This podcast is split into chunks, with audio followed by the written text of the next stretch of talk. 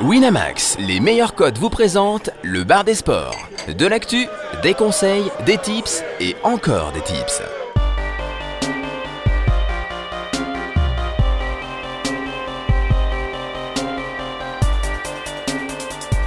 Le bar des sports avec Steven, Chichi, Caddy, Jonas et Flo. Salut tout le monde, bienvenue dans le bar des sports. Installez-vous confortablement, ça y est, c'est la rentrée, messieurs, dames. Nous sommes le jeudi euh, 8 septembre 2016. Il est 18h et il va falloir euh, vous y habituer à cette date, le jeudi, et à cet horaire 18h, car c'est désormais le rendez-vous qu'on vous proposera toutes les semaines sur cette antenne. On parlera pendant près de une heure et demie de paris sportifs, on débattra, on sortira quelques bons chronos, on dira aussi parfois malheureusement n'importe quoi, mais que voulez-vous, c'est la magie des paris sportifs. Et qui dit rentrée dit retour de la Dream Team. Évidemment, je ne vais quand même pas parler tout seul pendant 90 belles minutes. Alors, laissez-moi vous présenter ceux qui peut-être vous rendront riches et célèbres grâce à leur talent de parieur, mais qui au pire animeront parfaitement les débats de toute cette saison. Est-ce que je pourrais avoir encore un petit peu de musique, s'il te plaît, parce que je l'aime bien cette musique? En face de moi, 1m78, 69 kg. Il n'a pas pris un rayon de soleil sur le visage pendant cet été. Et en même temps, c'est normal. De là où il vient, dans le nord, pas certain que la grosse boule jaune se déplace souvent, mais il a quand même de jolis mollets musclés et bien rasés. Ça, c'est la force du vélo, messieurs, dames. Veuillez accueillir cet homme qui est quand même super. C'est Caddy. Mais salut Steven. Mais Bonsoir, Caddy. je, je- je pensais que tu parlais de chichi jusqu'au moment où tu as parlé du Nord. Eh ouais, ouais, non, parce que je me suis planté dans les doigts. C'était D'accord. Dès qu'il a dit 1m78. Face à moi, 1m65, 60 kg, c'est à peu près ce que j'ai estimé. Environ 58 tatouages, une barbe que James Harden commence à jalouser, une connaissance de l'Espagne plus approfondie que jamais, un cagoulé de la nuit comme on les aime, une machine à parier sur tout et n'importe quoi. Messieurs, dames et surtout mesdames, chichi. Salut Steven, t'es un gros gros sport. Là, tu me fais un lancement, tu, tu me fais, là tu me fais rêver, tu vois, ça, ça annonce que du lourd pour la saison 2, ça fait plaisir. Elle est montée en grade, elle est désormais sur le canapé, elle jouait aussi bien à 3 au poker que ma grand-mère et elle a donc décidé de revenir à son premier amour, le sport. Vous ne connaîtrez ni sa taille ni ses mensurations parce que quand même, hein, c'est pas le bar des sports de Jackie et Michel, la douce Florence. Salut Steven, attends, j'ai eu peur que tu dises mon poids. Je me suis dit, Ouais. mon Dieu. Enfin, il était régulièrement invité l'an dernier pour débattre avec nous. Cette année, euh, le patron a décidé de l'enfermer directement dans le studio. Comme ça, ça coûtera moins cher en ticket de métro. Et comme ça, il sera avec nous toute l'année. C'est Jonas. Salut Jonas. Salut Steven, ravi d'être enfin dans le jingle. Et j'ai une pensée évidemment pour euh, Général et Harper qui nous ont quittés dans cette émission. Le calendrier ne peut malheureusement pas convenir à tout le monde. Mais la bonne nouvelle, messieurs, c'est qu'on entendra moins parler de Nice. De Nancy, voilà. Quelle Merci. intro, Bise quelle les intro. mecs. Allez, on va se lancer puisque le programme est très chargé. On parlera de foot, encore de foot, de rugby, de NFL, de tennis, de baseball. Mais on va commencer tout de suite par évoquer les Jeux Olympiques qui étaient donc la grande actualité de cet été.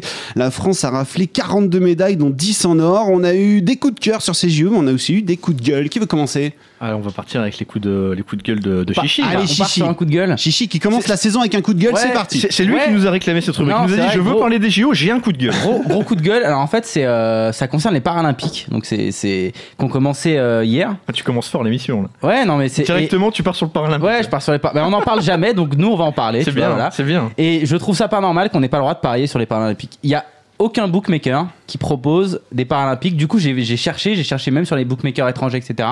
Alors sur les bookmakers étrangers, il y en a un ou deux qui proposent quelques bêtes, mais vraiment c'est des bêtes. euh, Il y, a, il y a vraiment pas grand chose.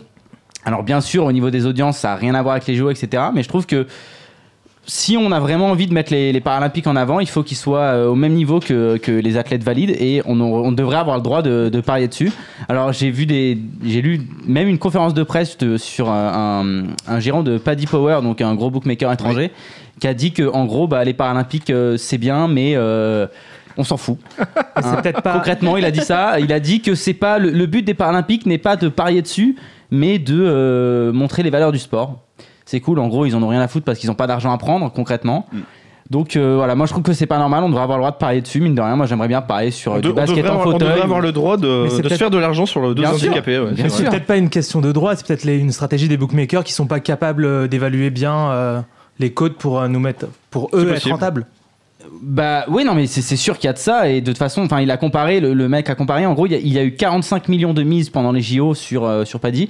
Il attendrait même pas 150 000 Ouais, mises sur les Paralympiques. sur les, les Paralympiques. Donc forcément, ça les intéresse pas du tout. Mais- Moi, je trouve qu'on devrait avoir le droit de mettre quelques piécettes euh, sur des mecs en fauteuil. Quoi. Puisque tu évoques ce sujet, quand on regarde la liste de toutes les disciplines, toutes les, toutes les épreuves qui peuvent faire l'objet de, de paris, il y en a quand même énormément qui sont pas euh, sélectionnés par les, par les bookmakers. Tu regardes le, le baseball, on a l'euro qui débute demain, on en parlera tout à l'heure. On peut pas parier en France sur les matchs de l'euro de, de baseball. Alors en France, alors le truc c'est en France, je sais pas si peut-être l'Argel n'autorise pas à parier, je sais pas. Mais c'est possible L'Argel autorise énormément de choses, mais les, opérateurs ne prennent pas forcément le relais, euh, n'investissent pas forcément le terrain de certaines disciplines. Eh ben je trouve ça dommage. Un coup de cœur euh, peut-être sur ces JO. Non, Euh, il, il en a pas. Il réfléchit, mais il en a pas. T'en as un, t'en as un quand même? Si, euh, si, j'ai des, coups de cœur quand Ouais, même. Euh, la, la boxe déjà française, je trouve Oui. que franchement, euh, Mari et femme. Voilà, on a vraiment vibré de, de, de fou sur la boxe euh, dans sa globalité. Il y a eu des grosses grosses performances en boxe. Et on n'avait pas cool. parié dessus, malheureusement. Euh, si, Moi, T'avais- j'avais- t'avais parié sur la j'avais- boxe J'avais quelques bêtes, ils sont pas tous passés. D'accord. Mais, euh, Dans la j'en question avais- que tout le monde j'en se avais un pose, petit. Chichi, sur quel sport tu t'es fait un max d'argent cet été? Alors franchement, j'avais énormément de projets sur ces JO. Ah De très beaux projets, j'avais d'envoyer énormément, énormément de sacoches. Je m'en souviens, il était souriant avant que ça Et commence. pour dire la vérité, je finis à moins 50 euros. Donc, il Oh, beau n'y a pas grand chose. J'avais plus de 2000 euros de bêtes quand même. Ah ouais. Mais euh, voilà, je perds 50 balles. hein. donc euh, on a vibré, on a fait une tonne de podium, beaucoup de deuxième place. Donc euh, grosse déception. Et en- si en coup de cœur, on en a parlé un petit peu en off, donc je vais en parler maintenant. Euh, c'est un mec, on sait pas trop comment. C'est Diniz, le marcheur fou. Ouais. Le marcheur fou. Franchement, j'ai jamais autant vibré devant de la marche. Bon, Lui c'est la il a pre- vibré, je crois. C'est lui, il a vraiment eu. La, la cote du caca en direct était très élevée. hein. Non, mais vraiment. C'était non mais Elle c'est était au vraiment- moins à 500. hein. C'est fou ce mec quoi, c'est est- hallucinant. Je sais pas, c'est- est-ce que c'est un problème mental qui fait que ça devient gastrique, je sais pas. Mais euh, voilà. Donc euh, donc un pseudo coup de cœur, euh, voilà. Et d'ailleurs j'ai fait pas mal de tweets euh, là-dessus. On s'est fait ban de Twitter euh, temporairement C'est sur vrai des Ah, j'ai pas caca. suivi ça. Ah ouais. vous le dire. Mais on est revenu hein, en force. Ouais, ouais. Donc, On revient euh, toujours. voilà. On s'accroche avec Qui a des dit un petit coup de cœur toi Je sais que t'as un, Un petit coup de cœur, oui, un petit coup de cœur opérateur. Euh, J'ai lu sur le forum récemment que quand les opérateurs faisaient une erreur, euh, une erreur technique sur un pari, dans quasiment 100% des cas, ils ne l'honoraient pas. Moi, j'ai eu la chance d'avoir un pari honoré euh, malgré une erreur technique. Alors, ça se passait sur The Bet. Euh, Il y a Classical qui m'a envoyé un petit, un, un petit message. Il était 8h du matin pour me dire euh, écoute, va jeter un œil sur The Bet. Euh, ils se sont trompés sur les cotes pour les médailles des États-Unis. C'est-à-dire qu'au lieu de mettre les médailles l'over-under qui était 1,70 pour le nombre de médailles des États-Unis, ils l'ont mis dans l'intitulé pour le nombre de médailles d'or.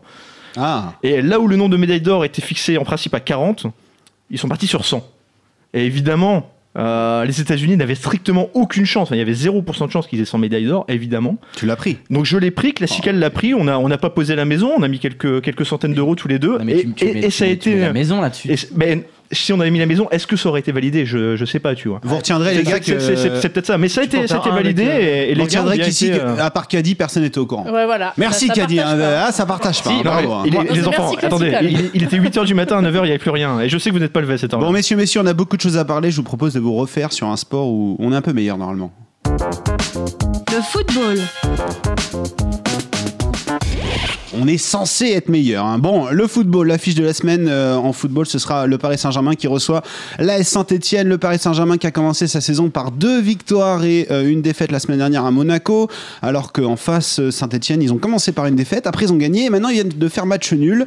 Messieurs, est-ce qu'on doit s'attendre à une déculottée euh, de la part. Enfin, est-ce que l'AS Saint-Etienne va prendre une, une petite déculottée au parc ou est-ce qu'on va avoir droit à un match serré? Je note que tu t'es documenté déjà. Eh. T'es allé voir l'historique des deux équipes, c'est beau. Ça va, ça, Ah attention. non, mais là hein. tu me fais vibrer. Ce début d'émission est vraiment magique. quoi. Alors vas-y, fais-moi rêver, Caddy. Non, bah écoute, moi je vais, je vais, laisser- enfin, je vais très, très vite aborder le sujet de l'historique. Je sais que Chichi après aura pas mal de choses à dire sur le PSG. Sur l'historique, ça a été dit sur le forum, je crois que c'est Féroce qui en a parlé. L'historique est vraiment pas à l'avantage de Saint-Etienne. Il y a eu quelques raclés ces deux, ces, ces- ces deux, trois dernières années. Il y a eu un 5-0 en 2014. Il y a eu deux fois 4-1 en 2015. Donc Saint-Etienne, c'est une équipe qui réussit vraiment au PSG. Euh, Au-delà des Euh, scores, ils sont à 10 défaites consécutives. J'allais dire 10 victoires consécutives, tu vois, toutes compétitions confondues, c'est ça. Et la dernière défaite du PSG face à Saint-Etienne date de novembre 2012. Donc t'étais même pas né, Chichi, Non. tu vois. Non, non. Facile, mais il n'avait pas encore de barbe. Chichi Ouais, euh, bah, déculotté, on sait pas trop parce que c'est compliqué quand même en ce début de saison de, de, situer, de situer Paris. On l'a vu notamment contre, contre Monaco. Moi, j'ai trouvé que le, ma- le match était assez, euh, assez pauvre. Monaco a vraiment bien joué le coup, mais au niveau du milieu de terrain, qui est censé quand même être très très fort chez Paris, c'était pas fou. On a Verratti qui revient, mais il a toujours pas retrouvé son niveau. On a un Cavani euh, qui doit mettre des lunettes, je sais pas, il voit flou devant le but, mais qu'en plante pas une, ça devient, ça devient un peu, euh, un peu catastrophique. Alors Cavani a planté là en sélection euh, cette semaine, Euh, mais du coup il devrait, il devrait pas jouer euh, ce les, week-end. les Sud-Américains de manière générale, j'ai l'impression, enfin Marquinhos, Di Maria, c'est fatigué tout ça a priori. hein. Là, ils sont très, ils sont très Ouais. fatigués. euh, franchement, Pa- Paris, on a un peu du mal à le situer. On a Ben Arfa, mais euh, qui, euh, qui est pour l'instant pas à son, pas à son niveau. D'ailleurs, il y a eu plusieurs, euh, petit coup de gueule d'Unai Emery. Alors ça me fait assez rire hein, la position de, de la presse sur Unai Emery. Tout le monde dit euh, qu'il descend Ben Arfa, etc. Et moi, pour moi, il le descend pas du tout. Je pense vraiment que d'ailleurs Ben Arfa c'est son chouchou. C'est pour ça qu'il en parle autant.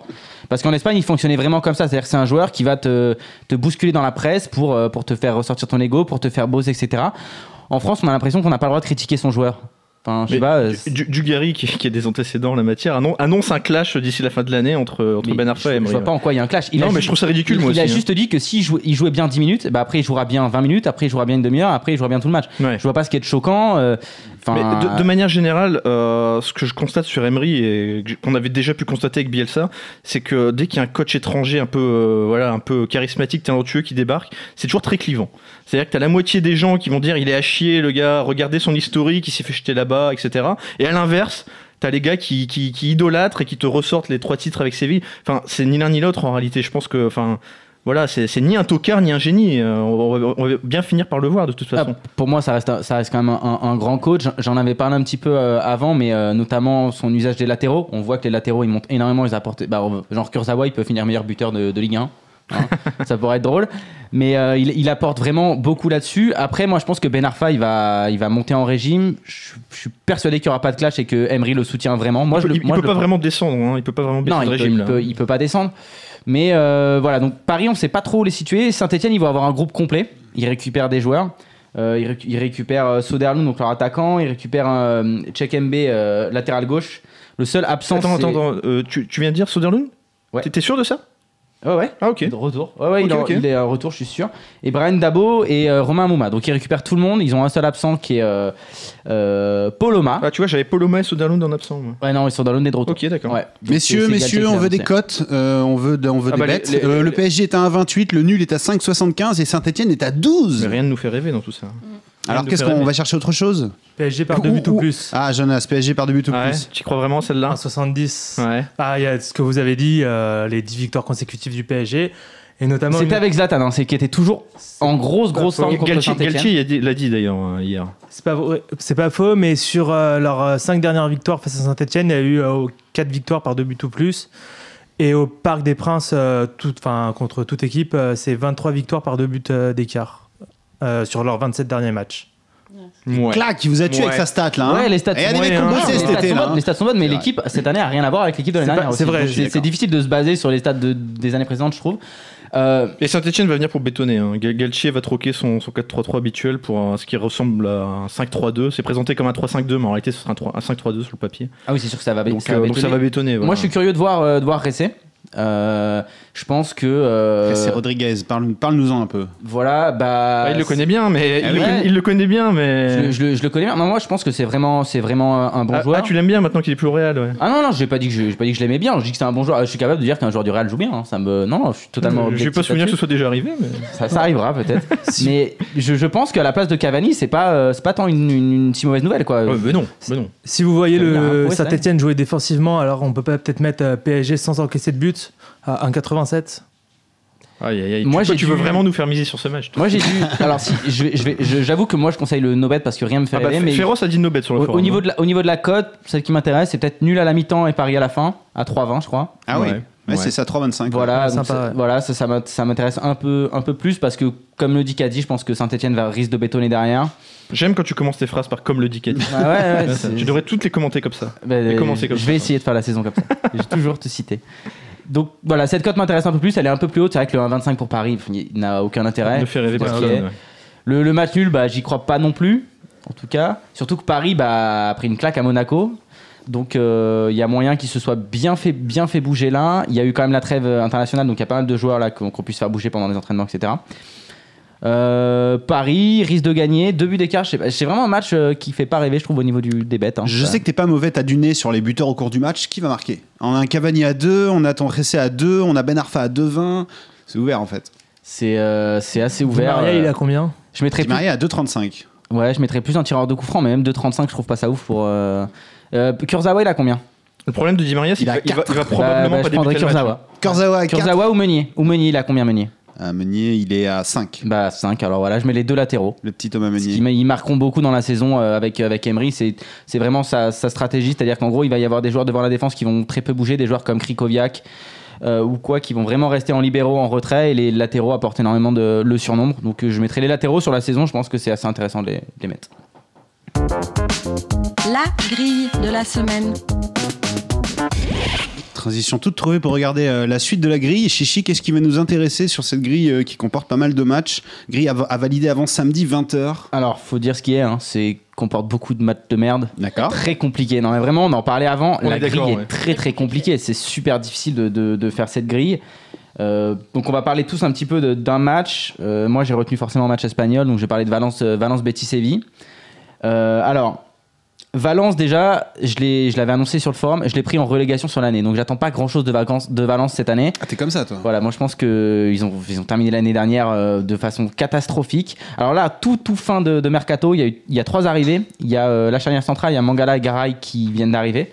Euh, donc ça tombe bien puisqu'il y a Denour est blessé. Donc là, ça tombe parfaitement. Et il y a Mounir, le joueur du, de Barcel- de, de Barça- du Barcelone. Pardon. Est-ce que tu gagnes au change quand tu récupères Mangala à la place d'Abdenour Non, non, Pas je vraiment, gagne pas pas. vraiment. Non, non, non, je Non, sais. je non, gagne pas- c'est- je gagne pas au je- change. Je sais que tu dis pas ça. Ouais, Man- Mangala, ça fait pareil, mais c'est pas nul non plus. Hein. C'est, correct. Moi, je pense qu'avec Garay, ça fait une charnière centrale quand même correcte. Euh, bon, euh, Garay, ouais. Là, il y a le coach de Valence qui s'enflammait, qui a dit qu'il avait la meilleure centrale de, la meilleure, la troisième meilleure ch- charnière centrale de- d'Europe. Non, je mais crois. il avait bu là, par contre. Ouais, il avait bu, fumé, je sais pas, il avait pris pas mal de trucs à mon avis. Donc là, faut pas rêver. Donc voilà, ces, trois arrivés vont, ils vont être titulaires euh, samedi pour la première fois, les trois. Donc euh, c'est quand même des bons éléments. Maintenant, c'est leur premier match titulaire, attends pas énormément. Séville, euh, le Betis en tout cas, ça prend pas de but, mais ça marque pas. Donc euh, voilà, c'est pas un match, vous attendez pas à faire rêver. C'est une équipe de Ligue 1, c'est un peu ça. Ouais, c'est un peu une équipe de Ligue 1. Ils ont quand même planté deux buts à, à Barcelone, mais bon, ils en ont pris 6. donc c'est compliqué. Après, ils ont fait 0-0 contre la Corogne. Et Valence, ils ont perdu leurs deux premiers matchs. Donc c'est un match difficile. Le nul, à mon sens, c'est obligatoire. Et euh, je vais mettre le, le 1-1-2, quoi. Enfin, un 1, nul, pardon. Un X. Un N. Un N, voilà. C'est la, première de la saison, excusez-moi, j'avais oublié comment on faisait une grille. J'ai envie de- d'un peu de douceur et en même temps qu'on quitte le soleil pour se retrouver en Angleterre. Je crois que Flo, t'as choisi un match anglais, toi. Ouais, mais tout de suite qu'on quitte le soleil, il peut faire beau quand même. À Swansea, je sais pas. On prend les bêtes. Ah, Alors va, Swansea, en Chelsea, septembre. Florence. Swansea, Chelsea. Ben, pour le coup, là, je mettrais bien le 2 sec. Euh, Chelsea, ben, c'est invaincu, 3 victoires en 3 matchs en ce début de saison.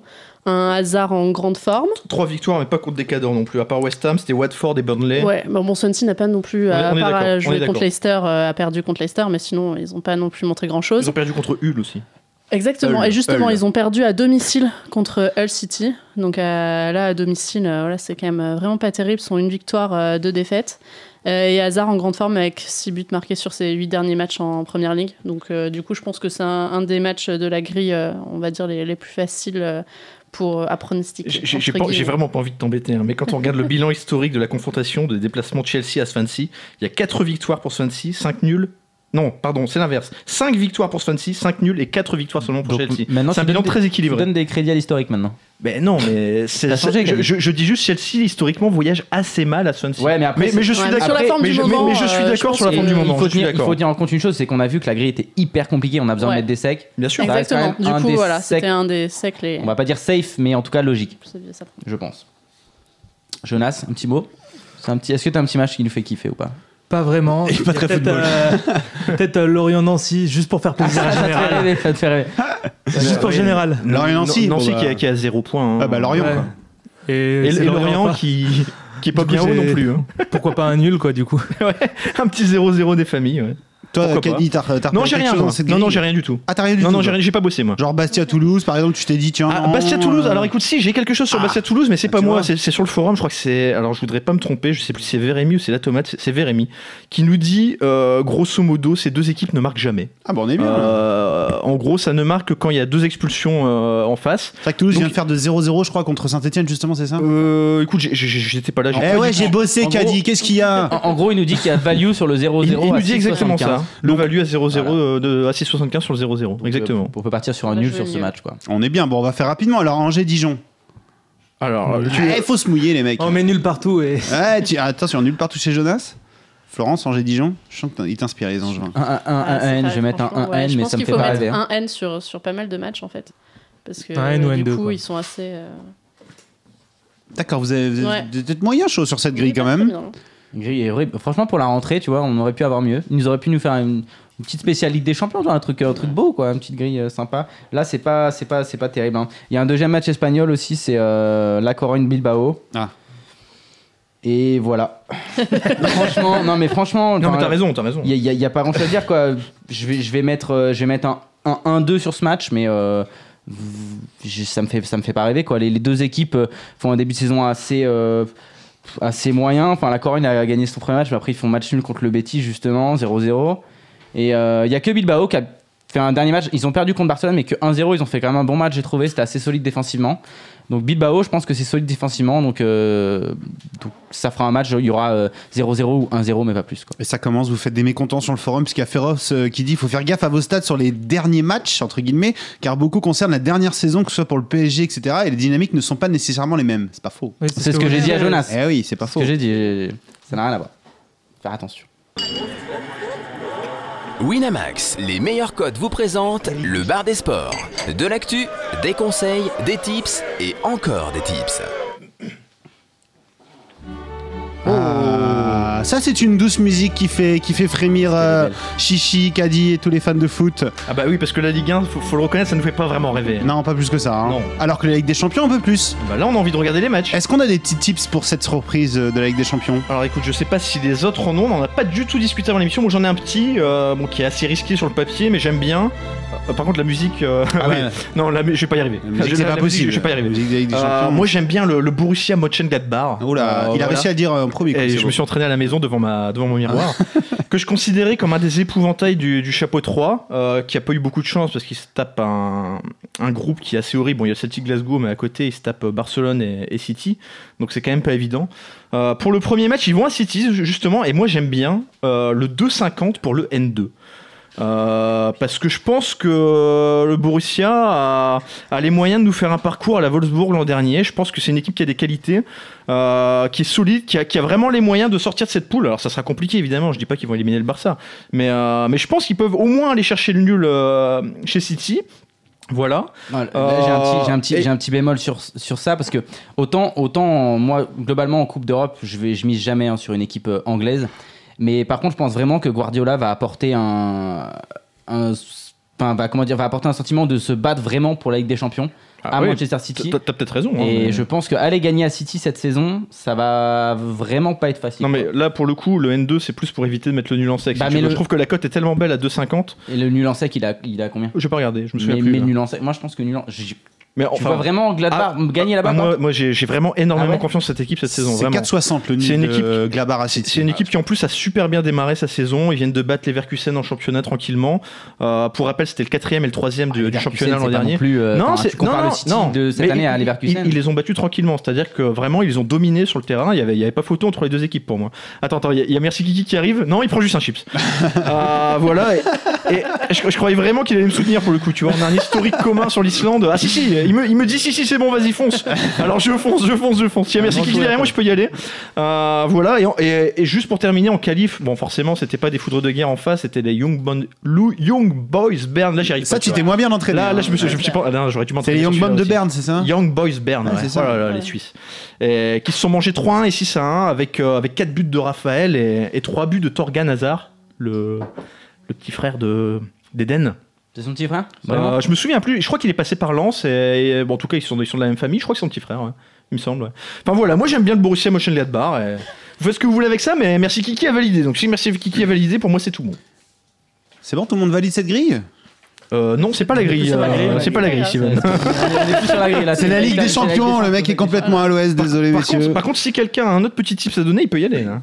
Tips, non, mais on a quand même, on a quand même deux beaux matchs avec des équipes françaises. On a quand même PSG Arsenal Ouais. qui va, qui va quand même être très intéressant. D'ailleurs, le match de demain va, va donner un petit peu le, le, le ton euh, pour, euh, pour Paris. C'est pour ça que ça va être aussi difficile pour Saint-Etienne demain. C'est que Paris demain, ils vont être en forme pour vraiment bien préparer le match de, de mardi, je pense. Et ensuite, on a euh, Tottenham-Monaco. Et là, je pense que le Monaco peut, euh, peut faire quelque chose à Tottenham. D'ailleurs, à ce propos, une petite remarque qui a été également notée sur le forum, je me souviens plus qui l'a mise, mais quelqu'un qui disait que Monaco avait un mauvais historique dans ses matchs de Ligue 1 pré-Ligue des Champions. C'est-à-dire qu'à chaque fois qu'ils ont un match de Ligue des Champions la semaine qui suit, il se plante lourdement euh, en Ligue 1 la- les- dans les jours précédents. Là, euh, Monaco va à Lille, donc voilà, je sais pas s'ils font tirer un, un véritable enseignement, mais Peut-être euh, peut-être match nul à Lille, mais bon après je t'avoue que Lille Monaco euh, c'est pareil, c'est assez assez difficile. Mais je pense par contre que Monaco peut faire un truc à Tottenham. Je pense vraiment Ah, que je- y a moi, un j'en- truc à et moi, faire. je, je- je suis tout à fait d'accord avec toi. Et euh, juste pour rappel, le petit braque, j'avais annoncé Monaco très solide cette saison, la, la dernière de la saison, et je m'étais fait euh, renvoyer dans les, dans les cordes par Général, qui a souvent, souvent raison, mais qui parfois quand même a un petit peu tort, hein, mon petit gars. Bah, en tout Voilà. cas, si vous avez des tips euh, pour euh, cette Ligue des Champions, n'hésitez pas à aller poster sur le forum. On va changer pas de pelouse, mais de ballon, tout simplement. Le rugby. On va parler rugby en effet, on va parler top 14 et euh, comme vous le savez, eh bien, il n'y a pas grand monde qui est spécialiste de rugby top 14 ici. Donc donc on a fait venir un consultant, euh, il- qu'il est beau ce consultant, qu'il est beau, qu'il est loin quand même mais qu'il est beau quand même. Bonjour Tamerlan. Il est balèze. Allô, allô Ah, il est là, tu nous entends? Tamerlan Allô allô Tamerlan? Tamerlan, il est en train de regarder la... Ah non, bah, il est trop tard, j'allais dire, en train de regarder la fin de l'étape de la Vuelta. Il faut le temps que l'appel traverse euh, l'océan et puis un autre continent et puis on va essayer quand même de, de joindre Tamerlan bon comme on peut. On en saura pas parler rugby sans toi, Tamerlan. On va, on va essayer de. Laurent, peut-être, il va raccrocher, réessayer derrière. On va, on va parler du top 14. Euh, on va parler de, la quatrième journée du top 14 qui va démarrer. Pour l'instant, c'est Brive et La Rochelle qui sont en tête avec Tu l'as vraiment bien 10 préparé cette points émission. chacun. Bien sûr que je l'ai préparé. et qui est dans la merde, à ton avis, à cette heure-ci, dans le top 14 Euh, écoute, on, nous, nous, on est dans la merde avec Tamerlan qui Eh reste. qui ben décoche voilà. pas. C'est tout ce que je vois. Eh ben, c'est Grenoble qui est dans la merde avec seulement un point. Et Toulon, c'est pas beau non Toulon plus, est je pas crois. très bien. Et Toulon est beau. pas très très bien en Eh. effet. Eh, mais il y a des gens qui suivent, attention. hein. C'est trois, trois matchs, une victoire et deux défaites pour Toulon. Euh, J'imagine tu as un, un avis euh, très expérimenté là-dessus, Florent, sur Toulon qui va Ben, mal. On entend, non, mais on entend parler de Fabien Gal- Galtier pour sauver un peu la, la saison de Toulon, donc euh, faut, va falloir voir euh, ce qu'il en est par rapport à ça. Mais bon, pour l'instant, c'est vrai que euh, s'il y a peu d'enseignements à tirer de ce début de, ce- de saison, mais je serais curieuse d'entendre effectivement ce que ta mère a à dire là-dessus. On serait tous curieux, je crois. c'est, voilà, c'est un, un début. Il y a eu quoi C'est Ça va être la quatrième journée? Ça va être la quatrième ouais. journée, exactement. Donc, pour ouais. l'instant, euh, peu de choses à dire, à part qu'effectivement, euh, Toulon est en petite forme pour ce début et que le Racing, euh, le Racing, on attendait peut-être aussi un petit peu mieux du Racing et pour l'instant, il Deux victoires et une défaite. pour Voilà, pour ils Racing ont, qui est ils ont troisième. pas donc. montré grand-chose non plus. Ouais. Voilà. Bon, est-ce qu'on arrive à avoir Tamerlan ou est-ce que c'est mission impossible? Il faut savoir qu'il est dans une contrée très lointaine, hein, on vous l'a dit, dans un, dans un pays qui. Bon, apparaît-il, il y a Internet quand même là-bas. Euh, donc, normalement, on est censé l'avoir Tamerlan. Est-ce que tu nous entends? Alors, moi, j'entends aïe. beaucoup de vent là, on est dans l'avion. là. Ça- ça- on voyage, on voyage. Bon, on essaye, on essaye. Pas de Tamerlan. Bah écoute, On va après. Écoute, on va un petit peu plus tard. On va pas s'acharner avec euh, avec Tamerlan. Euh, et on va donc euh, rester sur. euh, bah, j'ai- pas le jingle pour ça, mais on, euh, c'est pas grave. On va rester sur une pelouse et on va on va encore changer de ballon. On devait passer au ballon de rugby. On va passer à un ballon qui ressemble à un ballon de rugby. Euh, c'est les ballons de bah, la Ligue américaine de football. La NFL va reprendre cette nuit à 2h30 avec. euh, et là, je pense que je vais m'adresser à Super Caddy avec un petit Carolina Panthers face aux Broncos de Denver. C'est un petit peu le remake du dernier Super Bowl. Ce sera sans Peyton Manning, si je ne dis pas de bêtises, le quarterback de Denver qui lui est parti à la retraite. Et euh, mais par contre, ce sera l'occasion pour Cam Newton de peut-être un peu mieux se montrer que lors du Super Bowl. Euh, Carolina est favori pour ce match Caddy. Et Alors, qu'en voilà. est-il de la saison? C'est c'est terrible, tu viens, Alors- de faire, tu, tu viens de faire toute ma rubrique. Ah merde. C'est- c'est- Non, non, Ah, non. Il y, a- il y a quand même une chose à dire, c'est que ça rappelle de très très très mauvais Oui, souvenirs non, à Caddy. on va hein. pas revenir là-dessus. C'est est vrai, c'est vrai. sur le Super là. Bowl Qui a mis une belle praline. Ah bah si, ouais. tu, tu- obligé. Non, mais pour, tout, dire, j'avais prévu de, capitaliser sur le quart d'heure de Tamerlan pour bien préparer cette rubrique, mais c'est pas, c'est pas très grave, on va s'en sortir. Euh, pour commencer, il y a un très très bon article aujourd'hui dans l'équipe que je conseille, euh, qui est intitulé Ce qu'il faut savoir avant le début de la saison. Donc je vais pas vous reprendre tout ce qui a été euh, mentionné dans cet article. Heureusement, il n'y a pas eu Colin Kaepernick. Je sais pas si vous avez entendu parler de cette histoire. Non. Là, ah ça fait des semaines que tout le monde nous saoule avec Colin Kaepernick. C'est le, le quarterback des, des 49ers de San- de San Francisco qui, qui en passe d'être remplaçant, mais peu importe, c'est pas du tout le sujet.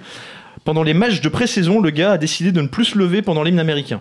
Ah, d'accord. Je peux te dire que ça Oui. fait un foin. C'est un black. Ouais, enfin c'est un black. Personne ne sait vraiment si c'est un black parce qu'en réalité, bah, c'est assez Quoi compliqué. Je vais pas Non, rentrer dans les détails. Non, il, il a été adopté. En réalité, il est peut-être Non. sud-américain. Non, non, mais vraiment, il est pas du tout. Il est Ah, attendez, il y a un en énorme fait- what the en fuck, fait, là, Non, non, qu'est-ce qui mais en se fait, passe, là si, si. Non, mais on connaît pas du tout ses origines. En fait, il est métis, le gars. Il est pas black. Enfin, tu vois, il est pas. Non, mais euh, en fait, la, la raison, je vais expliquer la raison pour laquelle en fait il se lève pas, c'est parce qu'il y a eu énormément, on l'a vu, de, de, de, de blacks Shooting, euh. qui ont été ch- tués aux États-Unis par la police. Tout à fait, oui. Voilà, et en fait, en réaction à ça, il a décidé que tant que euh, le gouvernement ne ferait pas quelque chose en faveur euh, justement de, de la population black aux États-Unis et en, en- comment dire, euh, notamment le, le- le comportement de la police envers cette population, il se lèverait plus C'est un peu pendant radical. l'hymne Ouais. américain. Ça fait un on, on sait, on connaît le a patriotisme aux C'est États-Unis. pas comme ça qu'il va se faire des amis dans ce pays. Exactement. ouais. Et en fait, et ben justement, en fait, c'est que ça a clivé énormément la population. Il y en a beaucoup. Il y a énormément de supporters, par contre, qui sont filmés en train de brûler son maillot, etc. Il y a deux camps quand même. Voilà. Mais- Et ensuite, il y a plein de pers de people, notamment comme Spike Lee ou quoi, qui l'ont soutenu Ouais. pour, euh, pour justement que ça change, euh, parce que c'est vrai qu'il y a quand même. Mais le, plus intéressant dans cette affaire, c'est que c'est un- c'est c'est joueur, quand il est arrivé en NFL, il a été ultra performant. Il a, vraiment, c'était un quarterback extrêmement prometteur qui a amené euh, les 49ers au Super Bowl. Enfin, c'était vraiment un phénomène. Et depuis, il est complètement retombé. Enfin, ses matchs sont apocalyptiques. Et c'est un gars qui maintenant va se retrouver remplaçant. Euh, qui aurait pu sauter, euh, voilà, et maintenant les 49ers sont très embêtés parce qu'ils hésitent. Du coup, ils se disent si on le fait sauter maintenant, ça va passer pour un truc, euh, tu vois, pour un truc un peu Voilà. politique, quoi. Et il a été, il a, Alors qu'il est juste médiocre soutenu, sur hein. le terrain. Il a été soutenu par, par son club et par ses, ses coéquipiers. Ah, mais t'es obligé, t'es obligé. Mais, de, de ça, mais- obligé. Mais voilà, c'est ça, c'est vrai que c'est très compliqué parce qu'il peut pas, il peut pas vraiment le virer quoi. Sinon Voilà. ça devient, bah, ça devient un acte raciste C'est- c'est très et, compliqué. on sait que vu le climat en ce moment aux États-Unis, bah tu peux pas vraiment te permettre de, Voilà. euh, de, de le virer. Mais c'est vrai que niveau performance, c'est pas trop ça. hein. Mais bon, sinon, il y a pas mal de choses à dire sur cette reprise de la NFL. Donc, tu l'as dit, Steven, Ouais. Denver orphelin de Peyton Manning. On a aussi le retour des Rams qui était à Saint-Louis, qui revient à Los Angeles. On a Tom Brady qui est suspendu pour les quatre premiers matchs. C'est Ouais. intéressant aussi avec Ça le va pas fameux être simple ça. hein. Deflategate. Donc voilà, il y a plein de choses à dire. Bon, on va, on va, on va parler très très brièvement. Vas-y, vas-y, tu Comme peux, tu tu disais, peux, tu peux. Premier match de la saison cette nuit, donc le remake du dernier Super Bowl entre les Broncos qui sont à 2,30 et les Panthers qui sont à 1,50. On en a parlé beaucoup euh, l'an dernier, comme tu disais, Chichi, à l'occasion du Super Bowl. J'aime beaucoup les Panthers. J'aime beaucoup Cam Newton, qui lui est un petit peu décrié parce que c'est un sacré tempérament sur le terrain, donc il n'est pas ultra populaire aux États-Unis. Moi, je l'aime beaucoup. Euh, sur ce match, je vais m'abstenir de miser parce que c'est compliqué. Euh, je trouve que l'écart de cote est un peu trop élevé. Il l'est Ouais. uniquement pour une raison, c'est que Manning n'est pas là sur le terrain. Voilà, c'est Donc, tu- tu- uniquement ça. En parlant des écarts de corps, donc 1,52 pour Carolina et 2,20 pour Ouais, Denver, c'est ouais. ça C'est trop pour toi Bah, l'écart de, ça me paraît trop élevé. Enfin, la- euh, les Broncos ont toujours leur défense ultra solide. Ils ont gagné le Super Bowl grâce à leur défense ultra solide. Et ils ont beaucoup plus d'expérience que Bien les sûr, Panthers aussi. bien sûr. Et après, de l'autre côté, si tu regardes les Panthers, l'an dernier, ils ont fait un début de saison Tony Truant où ils ont enchaîné 12, 13, je sais plus 14 victoires de rang. C'était 14. ouais. C'était voilà, c'était 14, c'était ultra spectaculaire. Donc euh, voilà, ce match, il faut pas miser dessus pour moi. Il faut juste se connecter sur Bein à 2h30 et, et savourer parce que ça va être quelque Mais chose. par contre, voilà, ça va nous donner un petit peu le, le, le- le climat de la saison, notamment des Panthers. Quand Bien même, sûr. qui restent euh, un gros gros client pour la saison. Je crois qu'ils sont favoris d'ailleurs. Euh, alors là, moi, aux, dernières nouvelles, ils n'étaient pas favoris. Ils sont parmi les favoris. Les favoris, j'y reviendrai juste après, c'était les Seahawks. Exactement, ils Ils sont sont à donnés à 8,50 et Ouais. les Patriots de la Nouvelle-Angleterre sont à 9. Ouais. Et en gros, euh, on a six équipes qui sont entre 8, 50 et 11. Voilà. Donc on disait Seahawks, Patriots, on a les Packers, on a les Panthers, on a les. Steelers, on a les Cardinals. Euh, moi personnellement, la NFL c'est un sport que j'apprécie beaucoup en tant que spectateur, moins en tant que parieur. Euh, je trouve que c'est un sport assez difficile à parier. Ah oui, pourquoi? Bah, t'as une hiérarchie qui est, qui est bien établie. euh, C'est des cycles longs. euh, c'est un peu la même chose qu'en NBA. Enfin, Mhm. je, je suis pas du tout connaisseur de la Oui, NBA, mais si, t'as raison, il y a des cycles pas- très longs. Voilà, c'est des cycles longs. Euh, typiquement, moi, les, les 49ers que je suis, euh, que je suis assez bien. voilà, c'est une équipe qui a été bien performante ces, ces deux trois dernières années. Là, ils ont eu quelques soucis aussi bien au niveau de l'effectif, avec pas mal de départs, de départs à la retraite, de blessures, le coach qui part. Enfin bref, ils sont en totale reconstruction. C'est une équipe qui sera pas du tout performante cette année, c'est clair, et qui sera sans doute pas non plus performante dans deux ans ni dans trois ans. Voilà, c'est ça la NFL. Est-ce que c'est c'est c'est un peu comme un peu basket où aussi coup, on ouais. se laisse un peu mourir pour bénéficier de meilleurs tours de draft En, en euh, deuxième ce partie de saison, clairement. Clairement, clairement. Par contre, du coup, ça en devient limite plus facile de miser en deuxième partie de saison qu'en première. Ouais, c'est ça. C'est que tu peux, tu sais que les équipes qui jouent plus rien, eh Bien ben, sûr. vont, vont jouer la draft. Alors après, moi, c'est vraiment mon regard en tant qu'amateur, je le précise, pour tous les, les vrais gros gros fans de, de NFL qui écouteraient et qui se diraient ce, ce gars dit n'importe quoi. Voilà, moi je suis juste un amateur, hein. clairement. Je, je suis pas du tout un spécialiste, mais c'est un sport que, que j'apprécie beaucoup, notamment pour sa dimension stratégique. Euh, là où je trouve que c'est un sport difficile à parier, c'est parce que les cotes sont souvent peu attractives. Euh, la vraie différence, tu vois, on parlait de la, on faisait une comparaison avec la NBA. La NBA, je sais pas combien il y a de matchs dans la saison, mais c'est non-stop. Il y en a, il y en a 82. 82. ouais, ça, déjà. Enfin, il y a 82 équipes qui se rencontrent plusieurs Voilà, fois. c'est énorme. Je dis n'importe quoi, il y a 20 30 équipes qui se rencontrent sur 82 matchs. Je vais y arriver. Voilà, donc, c'est donc- ça. donc voilà, c'est vraiment énorme. À titre de comparaison, la NFL, c'est uniquement la saison régulière, c'est 16 matchs en 17 semaines. Donc 16 matchs, seulement 16 matchs. Ah, mais c'est peu, ouais, finalement. Physiquement, tu peux pas tenir euh, 82 sûr. matchs, quoi. Sinon, t'es- Mais Enfin, 16 matchs, ils les font en un mois en NBA, tu vois ce Ah. que je veux dire Ah oui, non, mais c'est sûr. Mais Mm. en NFL, tu peux pas jouer tous tous les, tous les jours, quoi. C'est pas sûr. les mêmes contacts. Donc, euh, donc voilà, mais qui dit très peu de matchs dit aussi, euh, enfin, aucune équipe ne laisse filer un match, si tu veux. C'est ça qui a. Toutes les équipes sont, au, moins pour les 10 premières journées, enfin, c'est des morts de faim, quoi. Tu peux pas laisser filer un match. Euh, c'est trop crucial pour la suite de la saison. C'est pas comme quand on a 82, on le disait que pour, la NBA. Du coup, tu te retrouves avec des matchs où les cotes sont pas super attractives. Euh, moi, j'ai noté, par exemple, pour la première journée, les Eagles contre les Browns, 1,40. Les Packers contre les Jaguars, 1,36.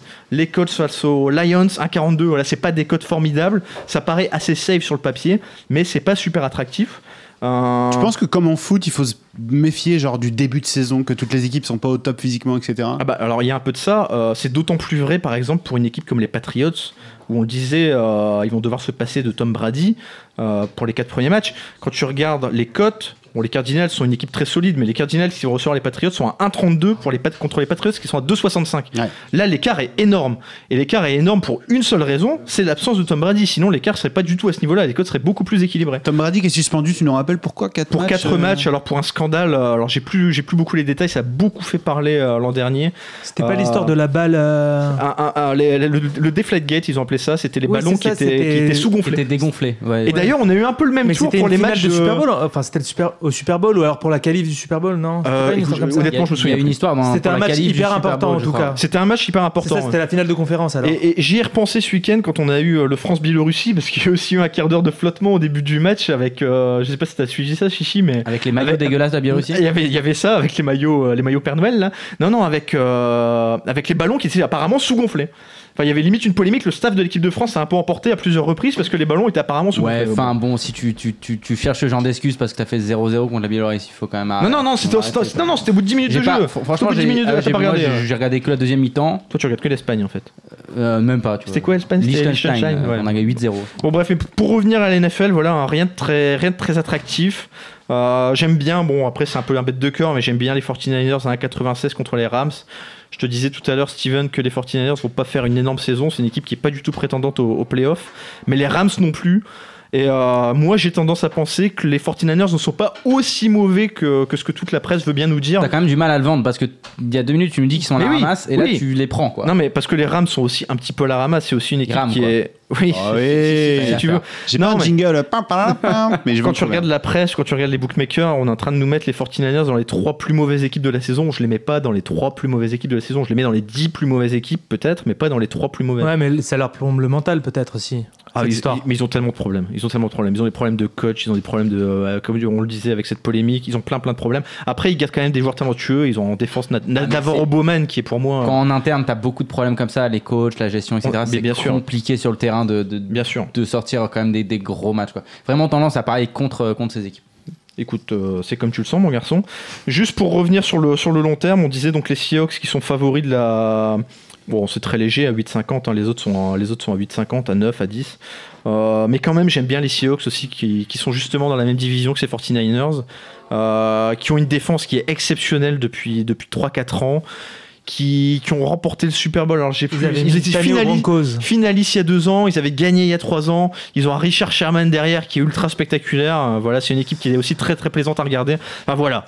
C'est ne, ne pariez peut-être pas tout de suite, mais regardez quoi. Dès ce soir, dès cette nuit, 2h20 sur Bein. ce hein. week-end, faites-vous plaisir. Bean, vraiment, ils ont en plus Bean vraiment très très très bien la NFL. Ouais. Un super dispositif vraiment. euh, De manière générale sur les sports US d'ailleurs, ils sont ils sont très bien. Je les trouve très bien. Nous, nous, on traite très bien la NFL grâce à Seth Bensett aussi, il faut dire. euh, Mais oui, hein. mais Oui, s'il n'était pas aux abonnés absents, ce garçon sur le forum, euh, on l'aurait pris avec plaisir. Vraiment, mais- euh, vraiment au taquet Bien euh, sûr. pour, pour ça. On va lancer un avis de recherche et puis euh, bah, pendant qu'on lance cet avis de recherche, je vous propose de rester aux États-Unis, mais pour un autre sport. Le tennis. C'est l'heure de mettre ton plus beau costume, Jonas. Tu fais ton entrée tout de suite avec les demi-finales de l'US Open. Euh, les demi-finales de l'US Open, c'est ce soir à 21h. Il est en train de réajuster sa cravate là. On a, il on remet a- sa tenue à l'endroit déjà. On a Gaël Monfils qui va aller défier euh, la montagne Djokovic et dans le même temps, Vavrinka, lui, ne partira pas favori face à Nishikori. Qu'est-ce qu'on fait, Jonas, ce soir? Alors, euh, c'est pas évident tout ça parce que d'un côté, on a un match qui est très équilibré, un autre qui est complètement déséquilibré. Ouais. Donc, euh, Lequel est équilibré, dis-nous? Alors attends, attends, qu'est-ce que tu veux nous dire là deviner. J'ai très Ah non, non, je sais pas là, vas-y. Donc pour toi, Vavrinka, Nishikori, c'est le match équilibré et l'autre, c'est le match déséquilibré. Voilà. Tu crois pas du tout à un petit exploit de notre petit Gaël J'y crois pas trop. Il- Avec Moi, une, avec une j'ai belle noté, comme ça J'ai noté Djokovic en 4-7. Ouais. Donc, je lui laisse quand même un 7 à Gaël. T'es gentil, t'es généreux. Voilà. Djokovic en 4-7, combien ça fait ça? 3. La Ouais, cote, ça fait, ouais, j'ai 2,65 là, mais. J'ai ouais. envie d'y croire. Ah, ça- fils, à quand 2,65, Ah, mais ça c'est- devient beaucoup moins intéressant. Ah, quand bah, même, hein. d'un même. coup. Et euh, je, je regarde Merci Kiki en même temps qui est juste à côté parce que je pense qu'il a envie d'y C'est- croire aussi. quand même, non J'y crois, mais Bah, sauf mais que. dis, un mot si tu veux, euh, merci Kiki. Non, non, Non, rien mais- à dire. Il y C'est a c'est une dommage. Je sais que l'autre jour, tu voulais parier contre, contre Joko contre Edmund. Alors, on va voir ce que Jonas a nous dire et après, on va faire parler Alors, Merci Kiki. Je sais qu'au foot, euh, les stats, effectivement, d'une saison à l'autre, ça, ça change beaucoup. Enfin, Ah, ça ah, n'a pas la même signification. Il n'y a pas de Zlatan là. Sauf que là, au tennis, euh, d'une année à l'autre, ça garde la même Bien sûr. signification. Et Joko, il mène 12-0 face à mon fils. Est-ce que c'est vraiment significatif comme sample Dont 11-0 sur dur. Ouais, bah, dit comme ça, ouais, je peux être d'accord avec toi. Un jour, la série va, euh, va terminer. Il est, il, est, il est blessé au poignet un peu, non, il me semble. Un peu euh, Joko légèrement, mais il a pas beaucoup joué. Donc, ça, je pense qu'en général, ça joue pas en ta faveur dans un grand chelem de pas beaucoup jouer. Mais là, vu qu'il est pas à son maximum physiquement, bah, je pense que c'est, il est vraiment content d'avoir eu des matchs courts et de pas avoir passé longtemps sur le terrain. Ce qui est aussi le cas de mon fils qui a gagné tous ses matchs en 3-7 et qui effectivement évolue à un énorme niveau. un très beau tournoi. hein. C'est c'est sa plus belle année. Ouais. Il risque de finir top 5 s'il continue comme ça. Et j'espère qu'il va continuer comme ça. Malheureusement, Joko, il y a euh, même pas un mois, il a battu euh, mon fils 6-3, 6-2 à Toronto. Donc vraiment, j'ai du mal à voir euh, Gaël, Et Gaël le on, en est à tel point que, en fait, dans les paris qu'on nous propose, c'est est-ce que Gaël Monfils gagnera au moins un set? Et c'est quoi la cote? C'est 1,75 contre 1,74. C'est un flip en fait. C'est pas mal. Hein. Ouais, c'est pas mal. Bah, ça va dans le même sens que les que je 4 disais, sets de ouais. Joko. Quoi. Non, mais c'est-à-dire qu'on en est à ce point-là. qu'en tout fait, à il a l'heure- aucune chance, mon fils. Tout à l'heure, la cote de mon fils était à 6. Oui, elle est toujours à 6, ouais. Donc tu peux peut-être prendre euh, Joko en 4-7 et mon fils à 6 en même temps. Ça, Essayer de te faire un petit 1-2, quoi. Mais tu euh, sais, mais à, à chaque ouais. fois que je fais ça, ça passe mon pas. fils perd en 5-7. Ça fait match nul, ça fait match nul à chaque fois, quoi. Ah, mais tant qu'il perd, c'est. Ah, bah non, t'as- Mais si voilà, mais fils, tu vois, euh, c'est ça qui est terrible. Il y a combien de matchs nuls en tennis? Je sais pas? Malheureusement, non. Bon, donc euh, c'est plié. Djokovic va défoncer mon fils. Vavrinka, qu'est-ce qu'il va faire contre Nishikori? Eh ben, il va perdre. Ah, Il va perdre Vavrinka Non, Ça tombe bien, il n'était pas favori. Et mer- merci Ouais. Kiki qui lève les yeux au ciel quand même. hein. moi je mets Vavrinka en 5-7. Vavrinka en Il dit- 5 il dit ok, En fait, mais- on est- ouais, tu, tu le mets en 5-7 et tout, quoi. Handicap. euh, Enfin, je mettrais, euh, je mettrais Nishikori en 5-7, ah, pardon. ok. Et hum, j'irais plutôt vers Nishikori, quoi qu'il arrive. Maintenant, c'est vrai que la cote de Vavrinka est plus C'est intéressante. en tellement dur de miser les matchs de Voilà. Wawrinka. Perso, c'est plutôt un no-bet ce match en Ouais. théorie. Mais Wawrinka peut exploser Nishikori en 3-7 comme il peut se faire exploser en 3-7 aussi. Enfin, tout est Ouais, possible voilà, avec c'est- lui. quoi. c'est C'est tellement dur. Vraiment. hein. Ouais, je suis, je suis amplement justement, d'accord. vu, vu que le match est compliqué, ce, ce match il risque quand même de durer, il va pas, il va pas être plié en 3-7. Mais c'est ce que je viens de te que- dire. non, que- Tout est possible. Ouais, mais est-ce que ça vaut pas le coup justement de faire ton 1-2 là en jouant avec les En 7 5-7, 5-7, vu que c'est, je crois que les mêmes, je crois que c'est les mêmes codes, c'est 4,90 pour les deux. Que 5-7, ça vaut pas le coup de faire ça? Ça peut se tenter, ouais. Moi, je suis, je sais pas ce que Merci qui en dit. Bah, donnez-lui un micro, s'il vous plaît. J'ai envie d'entendre sa douce voix là depuis tout à l'heure. Il fait des signes avec Non, ses non, yeux pas là. Enfin, déjà, c'est combien la cote de Wawrinka en fait? J'ai pas du tout eu. Euh, c'est à 2 et 2,10. quelques, ouais, de, de 10, ouais. C'est 2, Ok. 10 Non, contre mais- 1,69 pour euh, les prendre en sec, c'est pas intéressant. Des codes pour comme moi. ça, ça ne fait jamais rêver Merci Kiki. C'est un garçon qui ne parie jamais en dessous de 8. non, c'est vrai, ça ressemble un peu au code de Del Potro euh, Wawrinka d'ailleurs. Je crois qu'il a un pote islandais, Vavrinka. hein, Tu peux y aller. hein. Ah bah s'il a un euh, bon, hein. en 3-7 alors. Ouais, j'avoue, ça a l'air euh, compliqué comme match. euh, mais je sais pas, Wawrinka, j'ai l'impression que maintenant il a acquis beaucoup d'expérience. Il a gagné deux grands chelems. Bon bah, il- euh, Djokovic, euh, comme tu l'as si bien dit, il est légèrement blessé. Je pense que ça peut être le bon spot pour euh, gagner son troisième. Ouais, j'y ai pensé. Je me suis dit, si Vavrinka passe, je parie sur lui en finale. Ouais. Ah oui Par contre. Ouais, parce que. Et pourquoi la blessure pas, sera pourquoi trop tu le prends pas avant le match T'auras une cote En, en grosse, vainqueur, oui, là, à la Ouais. rigueur, pourquoi pas le faire maintenant. dès maintenant Là, on a un Vavrinka vainqueur de l'US Open à 6,50. Ah, ça, que, c'est bon, ça. alors que Djokovic Ah, est à très bon. 1,30. Mais du coup, ton, euh, ça devient presque intéressant de te suivre sur Nishikori qui bat Wawrinka, mais quand Ouais, même tu parier sur à vainqueur du tournoi. c'est marrant. Ouais. Ah, c'est complètement contradictoire, mais c'est marrant. Ouais, ça- Non, je vous ai, Non, moi, je vous ai éteint. non, mais si, si, si, si. Tu, tu nous as eu quand même. Allez, on fait ça. On fait ça Bon, bah, écoute, euh, on, on su- on suivra tout ça. euh, c'est à partir de, 21h. Est-ce qu'on peut retenter de rejoindre euh, un pays lointain, un pays lointain pour parler de, de rugby? Le rugby. Allô, Tamerlan Vous m'entendez? Ah, Ah, il est voilà. avec nous. Bonjour Tamerlan, comment ça va? Super, et vous? Super, ma foi. Il fait beau dans ton pays lointain? Mais on l'aura pas après. Ah, on l'entend plus. Allô, allô? Comment ça, vous m'entendez plus? Ah, si, ça y est, je t'entends très bien. Est-ce qu'il fait beau dans ton pays lointain? Très beau. Est-ce qu'on joue au rugby dans ton pays lointain Absolument pas. Que des sports, euh, que des sports de salle. D'accord. Bah écoute, chez, chez nous, on joue au rugby. Il y a le top 14, euh, quatrième journée. C'est toi qui vas le mieux nous en parler. Et ben avec plaisir, top 14, un peu de Pro D2 aussi. Ah, très bien. Bah alors vas-y, lance-toi.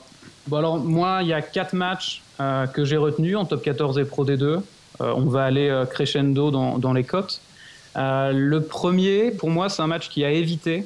Euh, à éviter, par exemple, pour faire grossir un petit combi ou euh, à éviter avec handicap. C'est le match euh, Bordeaux, enfin, le Bordeaux contre Bayonne. Ouais. Euh, L'affiche semble un peu déséquilibrée sur le papier, même si Bayonne fait un, fait un début de saison convaincant. Euh, ils ont battu Toulon, ils font match nul à Castres euh, et ils ont perdu à Pau. Mais même s'ils sont réduits à 14 très vite parce qu'ils se prennent un carton rouge qui est un peu, un peu litigieux. Euh, mais donc ils font. Bayonne fait un bon début de saison, mais il faut faire surtout attention à quelque chose, c'est que l'entraîneur de Bayonne, Vincent Etcheto, euh, est l'ancien entraîneur des arrières de Bordeaux et il a pas mal d'ego Etcheto et il a vraiment fait une croix sur ce match. Euh, pour lui, il va vraiment pas y aller en, dilettante. Donc il faut vraiment pas toucher à ce match en faveur de, de Bordeaux à 1-0, 9 ou 1-10. Euh, et je pense qu'il faut vraiment pas toucher à ce match, même dans des combis ou avec handicap. Donc surtout, on touche pas à ce match-là. Ok, est-ce que tu peux parler un chouïa plus fort Et euh, alors, du coup, on se touche pas à ce match, à quoi on touche? Alors, on peut commencer. à- Vous m'entendez là? Ouais, ouais, il faut juste que tu parles un petit peu plus fort. Tu sais, c'est- Il y a un océan à traverser quand ça, même. hein. ça va être compliqué. Là, il y, a- il y a un petit, peut-être il y a un petit vent derrière. hein. On est désolé s'il y a un petit vent, mais c'est la Non, technique, non, non, bon, mais nous, nous, on entend ce petit vent. Bon, je sais pas, on s'en fout. Alors, prochain match. Alors l'autre match, c'est euh, La Rochelle-Lyon. Ouais. Euh, La Rochelle-Lyon, La Rochelle, c'est un peu l'attraction de, de ce début de saison. Ah. Euh, ils ont gagné leurs deux premiers déplacements alors qu'ils n'en avaient gagné aucun euh, la saison dernière. Ouais. À Grenoble, qui est un peu en dedans, mais et surtout à Castres. Leur secret, c'est qu'ils font voilà, toujours des intersaisons parfaites en, en matière de recrutement.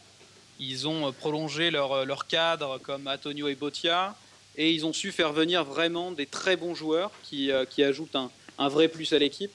Euh, ils ont Vito, le, Victor Vito, le néo-zélandais, Brock James 110, et ils ont aussi recruté deux joueurs de, de France 7, euh, Barry et Rétière.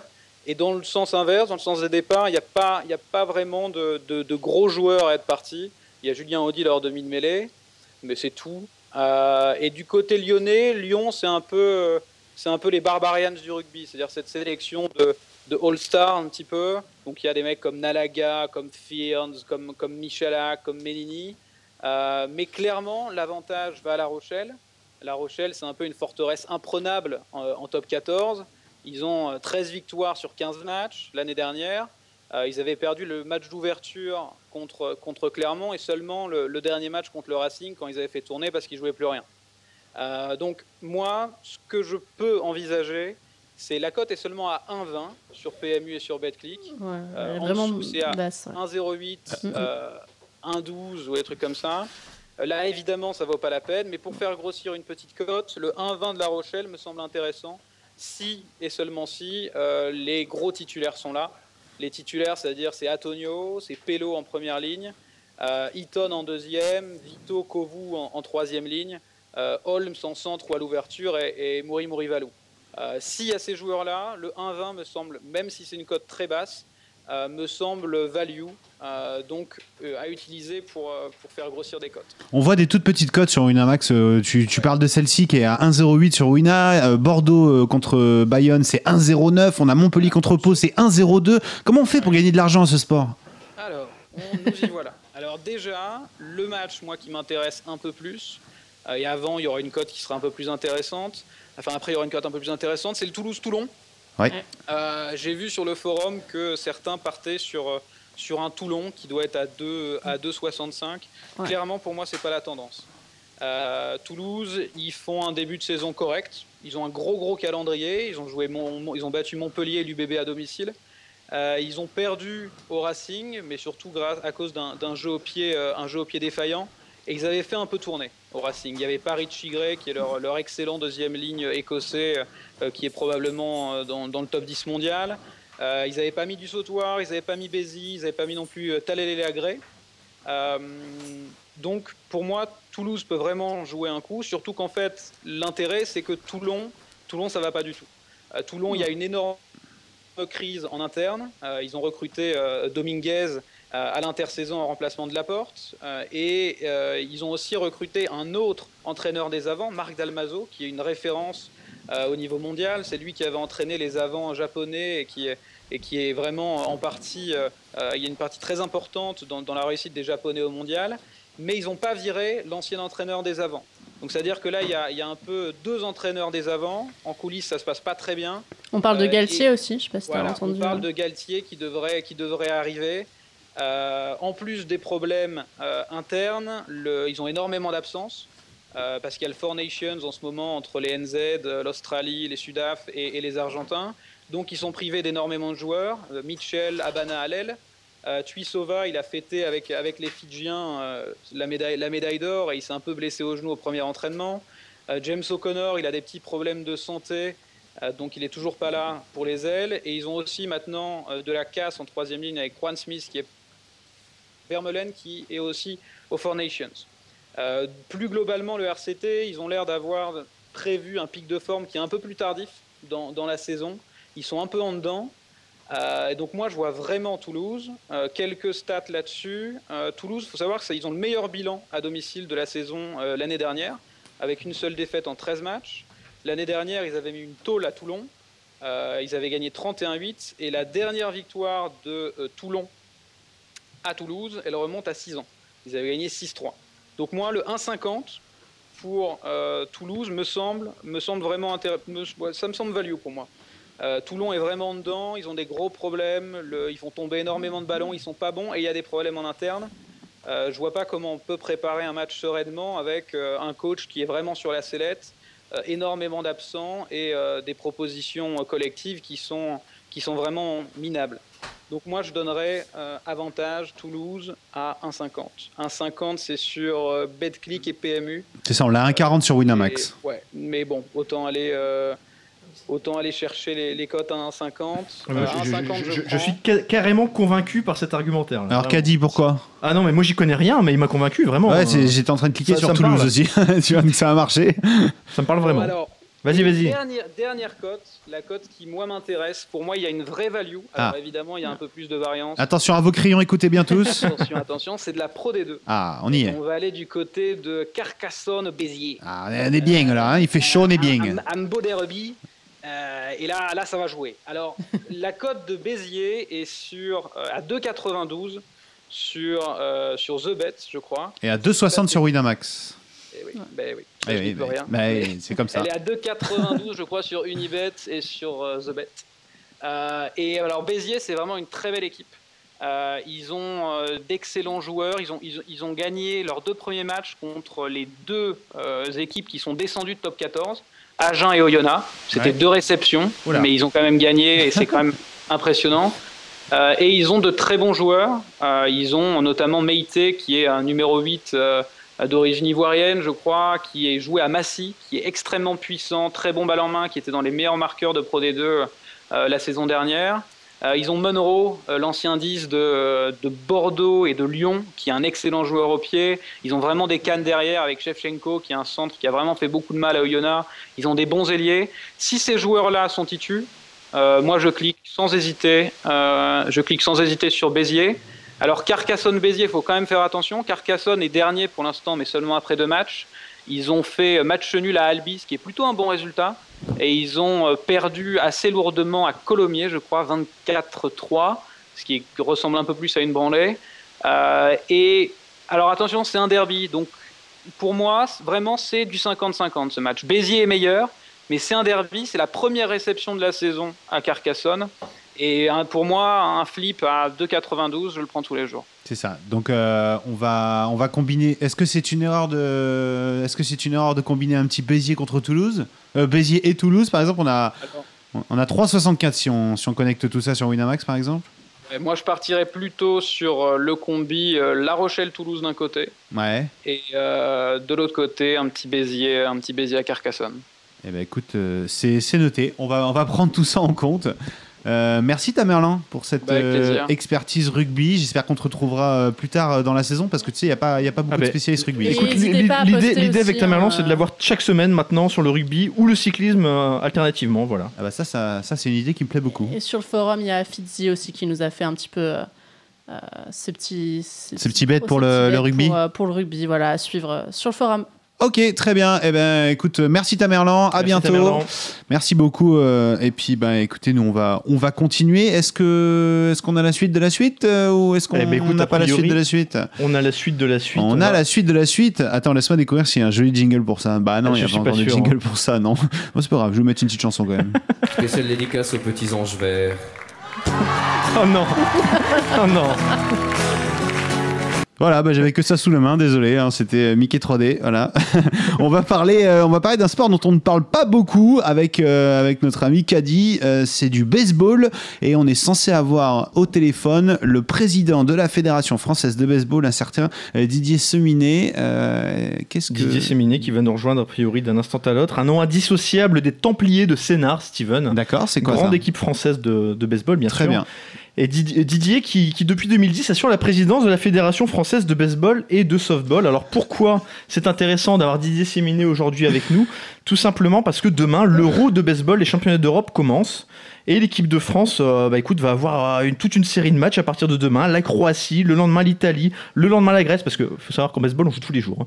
La Belgique, l'Espagne, avec euh, l'objectif de terminer dans les trois premiers de sa poule ce qui lui permettrait ensuite euh, d'accéder à la phase, euh, la phase éliminatoire comme on la retrouve exactement euh, sur un euro de football. Je regarde Chichi en même temps. C'est qui les favoris tiens, de- Alors les favoris, alors là on est sur une, comp- on est sur une compétition européenne, donc évidemment je vais pas te sortir les grandes équipes internationales que sont les États-Unis, le Japon, le Panama, mais on a une hiérarchie européenne qui est quand même assez, assez claire dans le sens où cet euro se déroule aux Pays-Bas et que les Pays-Bas ce sont l'équipe la plus titrée de toute l'histoire de l'euro. Ce sont les champions en titre. Voilà, ils viennent de remporter accessoirement le Yoshida Challenge qui se déroulait à Sénart euh, À tes souhaits. récemment. Donc euh, voilà, les Pays-Bas sont, sont les grandissimes favoris de cette compétition et heureusement pour nous, ils ne sont pas dans la poule de l'équipe de France. Est-ce que Didier Séminé est avec nous? Non, non, on est en train de pédaler pour que le téléphone fonctionne, mais apparemment, euh, ça pédale pas très vite là-bas. Donc, il n'y a pas Didier encore. On va pas... Alors, donc, je continue. Je continue. Euh, Didier Séminé, son interview sera intéressante non seulement donc, pour parler de l'euro, évidemment pour parler de la place du baseball en France et des leviers de développement de cette discipline qui n'a pas pris pour l'instant et qui ne semble pas en passe de prendre, mais on verra dans quel, euh, de quels moyens il dispose et de quelles idées, euh, voilà, sur quelles idées il compte s'appuyer pour développer ce- cette discipline. Et dernier sujet qui est aussi extrêmement intéressant, et je sais que je regarde Florence en même temps, euh, le baseball vient d'intégrer le programme des prochains JO au Japon en 2020. Ah. Ça fait partie des, des cinq nouvelles disciplines qui, se, qui seront là en 2020. Le baseball avec le surf, le karaté, le roller. Euh, Le roller. Le roller, le- ça alors le- Non mais j'y ai cru quand tu l'as dit. pas. Non, Ouais, c'est pas le roller, j'en sais rien. hein. Moi, je, je crois tout ce que tu dis, moi. Le... Et Eh ben il voilà. en manque Non. un. Voilà. Un sport sur roulette. J'ai oublié. L'escalade. Euh, L'escalade, voilà, Ah. c'est ça, c'est ça, c'est ça. Donc euh, voilà, donc Kiki. effectivement, il y a 4 ans pour faire quelque chose et voir ce qu'il en est et de, de l'équipe de France notamment et puis euh, des autres équipes. Mais en tout cas, ça, ça peut donner le fait d'être intégré aux Jeux Olympiques, ça peut évidemment donner une- un nouvel élan à, à ce genre de discipline et, et motiver euh, peut-être les licenciés aussi. C'est pas la première fois qu'il y, a le- il y a le baseball au, au JO. La première fois, c'était en 92. C'était à Barcelone. Ah ouais C'est ça que je le sais. hein. Ah ouais Ah d'accord, vas-y, dis-nous. Et euh, T'étais et- là. Voilà, j'étais là et euh, il a sauté à Pékin. Après 2008 euh, à Pékin, là, ils ont décidé que d'enlever le Ouais, c'est c'est baseball. pas, c'est pas vieux finalement. Mais Mais pas c'est que un les sport- Japonais gagnent. Ouais, mais en fait, voilà, c'est qu'au Japon, le baseball, c'est un sport qui est, qui est ultra, ultra populaire. Pas roi, ouais. Voilà, et, euh, et ils ont, et en fait, ils ont expliqué que ne serait-ce que financièrement, je crois que ça va apporter 80 millions de dollars, la vente de, juste la vente de billets sur le baseball, en plus. Euh, Oui, c'est pas rien. Aux Japonais. Donc c'est Il y a vraiment. beaucoup de vraiment Japonais pas- qui jouent en MLB d'ailleurs. Voilà, ouais. Beaucoup, je sais pas, mais il y en a plusieurs. Très, très populaire. Mais c'est vrai que par exemple, si on veut parier sur Winamax, on peut parier au baseball sur les États-Unis et sur le Japon. Voilà, c'est les deux seuls pays où, Oui. euh, où c'est ok quoi. Alors je, je sais pas si vous l'avez dit, excusez-moi, j'étais Non, j'étais un petit peu en coulisses en train de voir ce qui pouvait se passer au niveau du téléphone, mais je sais pas si vous l'avez dit, mais euh, si Florence l'a dit notamment, mais euh, le comité olympique, enfin le comité japonais a proposé de lui-même c'est le baseball en fait. C'est-à-dire que euh, avant c'était le comité olympique qui décidait seul, et maintenant les pays qui organisent, les pays organisateurs peuvent proposer euh, des les disciplines. cinq- Les 5 disciplines, ils peuvent Ils proposer, peuvent proposer cinq des sports, disciplines. Et Bon, après, il faut que ce soit validé, évidemment. C'est pas comme ça, on te laisse, on te laisse choisir ce que tu veux. Sinon, nous, on mettrait la pétanque ou. D'ailleurs, la, la pétanque Et- euh, Ouais. qui, rêve d'être intégrée au programme de dit une 2024. belle, Et- belle bêtise, c'est pas le roller, c'est le skateboard. Mais en fait, Ah, c'est en fait, ouais, c'est- c'est des roulettes, ouais, C'est des gens non. sur des roulettes. Et en fait, mais c'est parce que le roller fait partie aussi de ces sports qui, qui candidatent en fait euh, à chaque fois.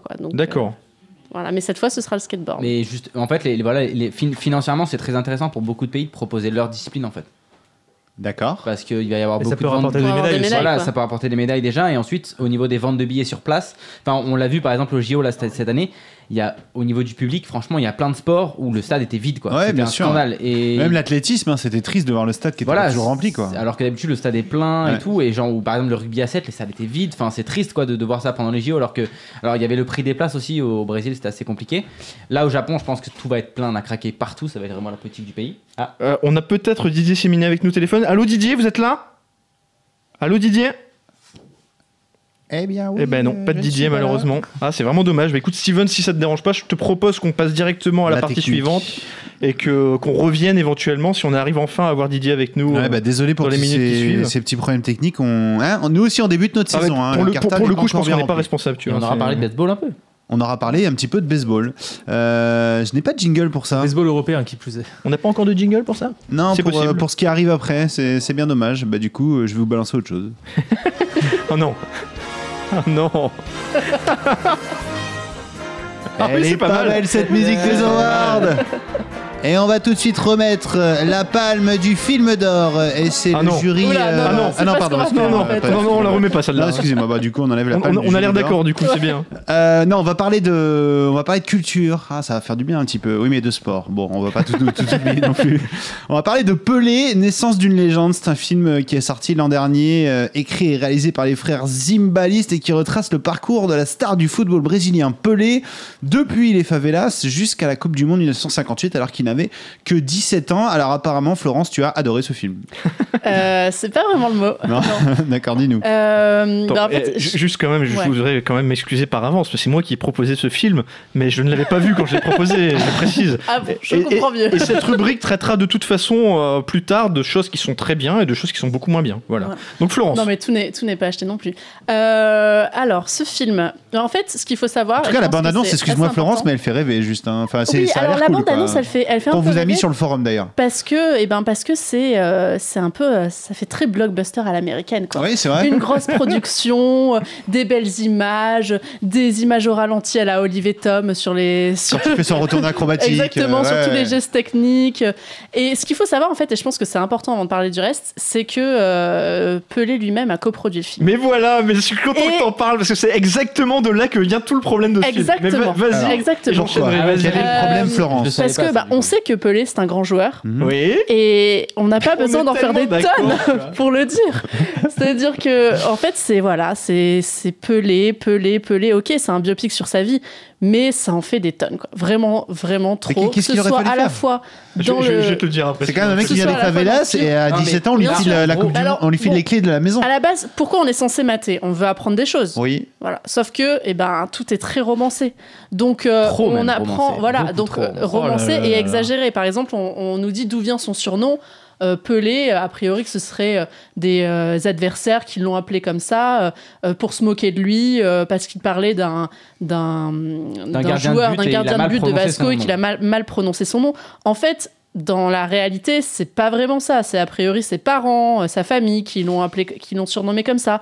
Donc euh, voilà, en fait, il y a pas mal d'anecdotes où on se dit tiens, on va apprendre quelque chose et en fait, c'est pas vrai. Donc du coup, bah, ça pose quand même quelques problèmes. Donc euh, ils en font trop parce que c'est très romancé. Il faut que ce soit, que ça fasse un peu, un peu pleurer dans les chaumières. On va pas se mentir. C'est un peu le, le but des, des grands films à l'américaine où on veut en faire trop. Je- Donc je- on joue je- dans le pathos. Je trépigne pendant que tu parles tellement j'ai envie de me lâcher sur ce film. Tenez-le, on va lui donner la parole après, mais tenez-le on on est trois, je crois. Euh, ça, c'est dur, là. Pareil euh, dans les anecdotes, euh, une anecdote sur la mort de son ami au début où Mais on en fait trop, où c'est ça se veut hein, une anecdote poignante, mais dans la réalité, on n'a jamais entendu parler de ça. Bien sûr. Voilà, ça n'existe. Peut-être que ça existe, mais alors en tout cas, il n'en a jamais parlé. C'est très bizarre. quand même. Euh, donc pour les plus quand même, euh, parce qu'on va pas non plus parler que des, Il y en que a des quand même moins. quelques intéressants. Euh, c'est très bien filmé, c'est très bien réalisé. Ça se voit qu'il y a des gros Alors, moyens. mais je suis pas Alors- du tout d'accord sur certains points. Calmez-vous, calmez-vous, chacun la parole. Continue. Attends, attends, je attends. trouve, je trouve que le film se regarde bien, ça va, Ouais. tu vois.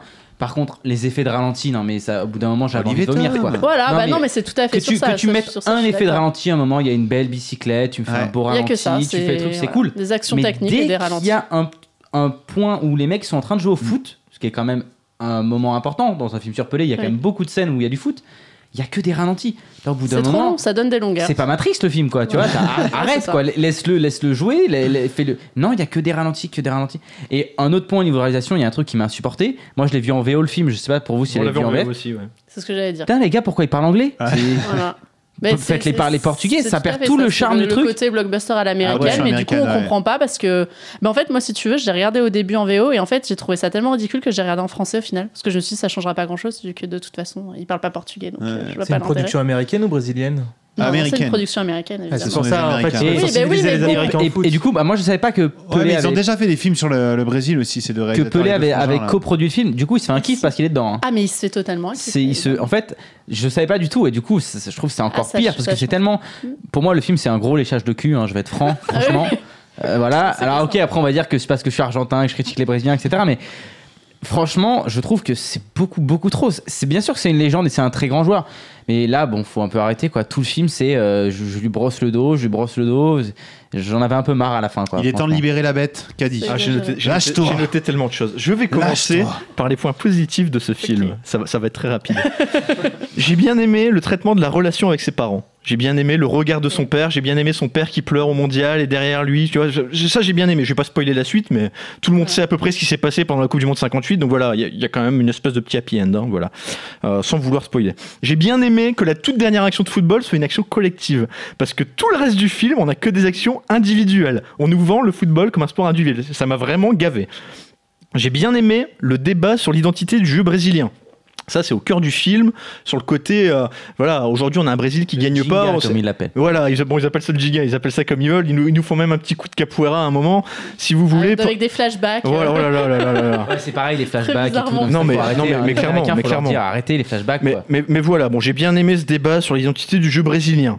J'ai bien aimé le replacement sur le contexte de, de l'époque où on nous, on, nous, on nous montre que le Brésil n'a pas toujours été une équipe euh, admirée pour son, la qualité de son jeu. C'est une équipe qui s'est beaucoup fait charcuter à la fois sur le terrain quand elle avait affaire à des équipes euh, physiques européennes et qui se faisait aussi, aussi pardon, charcuter dans la presse.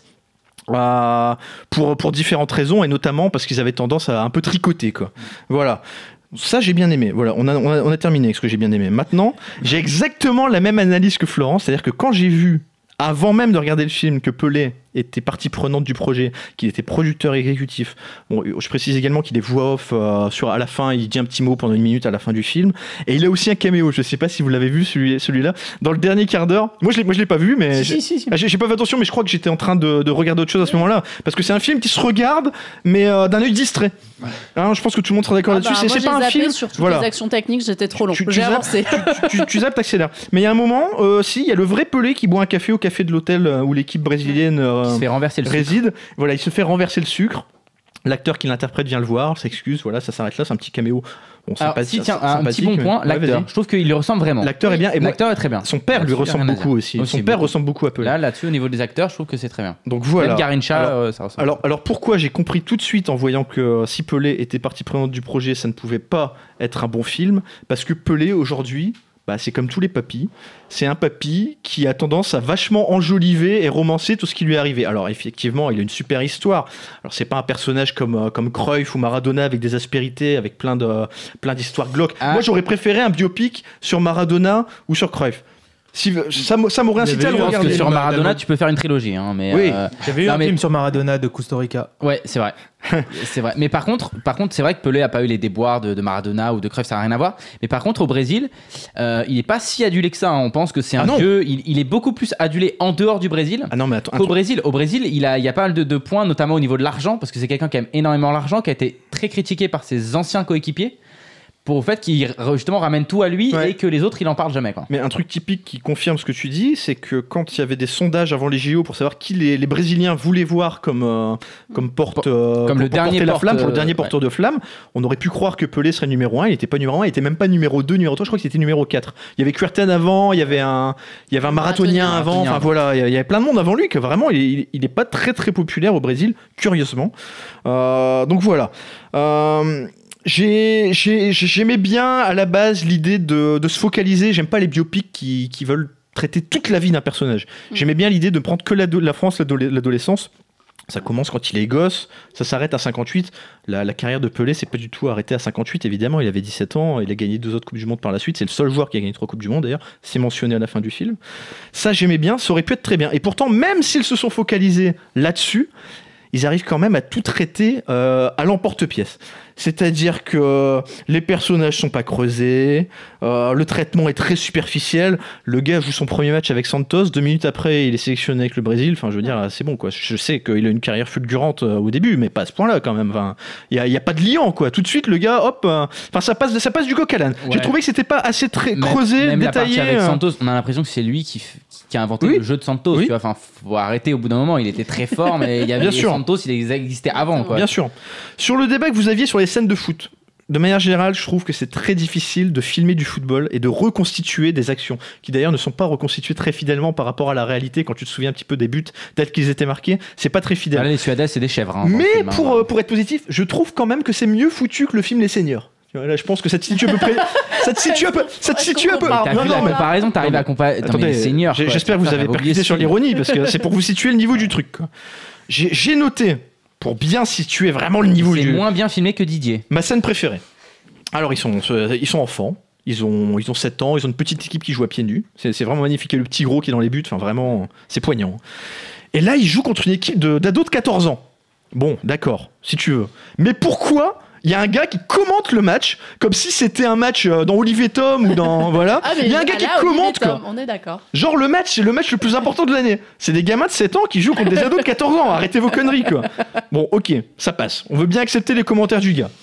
Ils sont menés 6-0. Ok, ils sont menés 6-0. Ouais, parce qu'il joue avec des chaussures. Parce qu'ils jouent avec des chaussures. Là, ils décident d'enlever leurs chaussures, tous inverse. Alors- C'est magique. Alors attends, attends, attends, juste précision, Ouais, tous oui. inverse pour tous les joueurs. Même pour le petit gros qui est dans les buts et qui deux minutes avant écartait les mains. Je sais pas si vous vous souvenez quand on était gosse, quand on jouait au foot, parfois on avait mal de se faire mal aux mains. Quand le gars tirait trop fort, on écartait les mains. Le petit gros, il écarte les mains, il enlève ses chaussures. Non, deux là, minutes après, il fait des arrêts, le gars. Il fait des arrêts. Non, Mais arrêtez, c'est un petit gros qui a perdu le ballon. Oh. Alors, je- il a pas enlevé ses chaussures, il a Il a- tombé sa chemise. il a enlevé la plus, il enlève sa nu. chemise, c'est vrai. En plus. Il y en a qu'un qui enlève sa chemise, c'est le petit gros, quoi. Parce qu'il est Oh. trop serré. Non, mais Qu'est-ce que ça veut dire hein Je pense qu'on peut, voilà, on a un peu bien vendu le film en, en disant que bah, c'est juste trop quoi. Ils en ont trop trop fait, surtout Ouais. que ce soit la, ré- la réalisation sur euh, l'histoire de Pelé. Qui est... C'est normal que ce soit romancé, mais là au bout d'un Le moment, film c'est est beaucoup annoté à 3,7 sur Allociné. Moi, j'ai Quand un tu vois ça, j'ai t'as un- envie de le. Ouais, regarder. mais les mecs qui le notent à de halluciner, spectateurs. ils regardent pas le film quoi en fait. J'ai un dernier, dernier point qu'on n'a pas abordé, Ouais. mais qui pour moi m'a vraiment embêté aussi tout le film. Je l'ai trouvé beaucoup trop caricatural et, euh, sur la fracture sociale. Oui. Euh, les méchants riches, les gentils pauvres. Voilà. Très genre, manichéen. euh, les méchants blancs, très les sympa. gentils blacks. Euh, la classe à l'occidentale euh, contre le primitif euh, africain. Ouais. Euh, il y a- en fait, le film est fait que de ça et je trouvais que c'était vraiment. Alors, c'est à l'image des Américains, on va pas se mentir, parce que les Américains sont très comme ça, très moralisateurs. Et mais sauf que du coup, ben c'est un petit peu ridicule quoi. C'est trop de clichés, trop de caricatures. C'est pareil, là, justement, tu t'as abordé le sujet au niveau des Occidentaux. Ils font passer les, les, les Suédois pour des gros gros connards, quoi, dans le film. Clairement, ils, Ah non, mais vraiment, ils sont en train d'insulter les, les Brésiliens, de les rabaisser et tout. Enfin, c'était pas du tout, du tout comme ça, quoi. Donc, ils en font trop, encore une fois, euh, là-dessus. C'est c'est dommage parce qu'il y avait quand même. un- Je pense que si on lisse un peu tout, ça aurait pu donner quelque chose de correct. Mais il y a trop Ah de mais ça aurait, pu, clichés ça aurait et- pu être bien, ça aurait pu être bien. Et je voudrais juste pour conclure, je sais pas si vous le connaissez, ça n'a rien à voir, mais Pelé a, a joué dans un film, un vrai film, euh, qui était un film de mon enfance. Sinon, que celui-là, c'est un faux film. Ah non, c'est un film, oui, c'est un peu un faux film. non, c'est un, film, vraiment, c'est un film de mon enfance. Je pense que je vais l'ajouter euh, à cette rubrique pour qu'on en débatte euh, prochainement. C'est un, c'est un film qui s'appelle À nous la victoire, ça date de 81. Et dedans, il y avait Stallone, il y avait, il y il y. Michael Caine, il y avait, euh, il y avait toute l'équipe, ça devait être de Ipswich Town à l'époque, qui était la grande équipe anglaise de l'époque. Il y avait Bobby Moore, il y avait Paul Van Imst, enfin vraiment un grand film sur la Seconde Guerre mondiale. Alors c'est pareil, c'était pas très fidèle, voilà, ils avaient un peu enjo- enjolivé le truc, mais franchement c'était plaisant à regarder. C'était l'histoire d'une équipe de détenus dans un camp allemand pendant la Seconde Guerre mondiale qui est invitée à jouer un match contre une équipe allemande. Ah oui, et, j'ai vu. et sans vouloir spoiler le truc, ils essayent de profiter du match pour s'évader. Mais il y, a- il y a quelques scènes cultes, alors je vais pas les détailler maintenant, mais elles sont vraiment, vraiment, vraiment cultes. Quoi. Stallone qui joue au foot, déjà, c'est très beau. Pelé, Pelé qui fait l'acteur, c'est très beau. Donc vraiment, ce film mérite... je- je- Écoute, je crois, on va, être, on va être direct, je crois qu'on va le programmer pour la rubrique de la semaine prochaine. Allez. On va faire euh, toute la filmographie de, de Pelé, c'est Ça ça sera le dernier. Ça sera le dernier. Et après, on passera sur peut-être des docus ou des choses un peu Et puis différentes. des, des choses bien. Et oui. Sinon, on crée juste une aussi. rubrique où tu te défoules. Parce qu'apparemment, tu veux te Ah, défouler là. non mais là, Le coup de gueule de Caddy. je l'ai regardé hier, c'était pas, non, c'était pas agréable vraiment. Bon, Caddy, calme-toi. On va essayer de gagner un peu d'argent. Gumball Time On va essayer de gagner euh, de l'argent grâce à Florence et grâce à nos connaissances, j'espère, sur, euh, sur quoi? Sur le sport, sur l'actu? Ouais, bah les deux, voilà. J'ai- Donc j'ai- c'est l'heure du Kikadi, quoi. J'espère que tu as prévu une citation de Didier Séminet.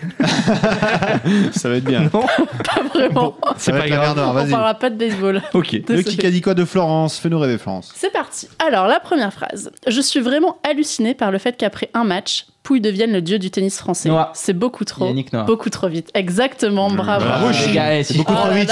Eh, nouvelle saison, si je prends le tennis là, T'as révisé là Yannick Noah, le capitaine j'ai des Bleus, qui, euh, après l'annonce de sa sélection pour la demi de Coupe Davis en Croatie, donc où Pouille a été retenu en simple, euh, ben, a déclaré cette phrase après le, le match en question. C'était évidemment le huitième de finale de l'US Open contre Nadal, où il trouve qu'on en, fait- qu'on en fait trop No- avec ce Noah petit qui a aussi dit il va s'en souvenir toute sa vie.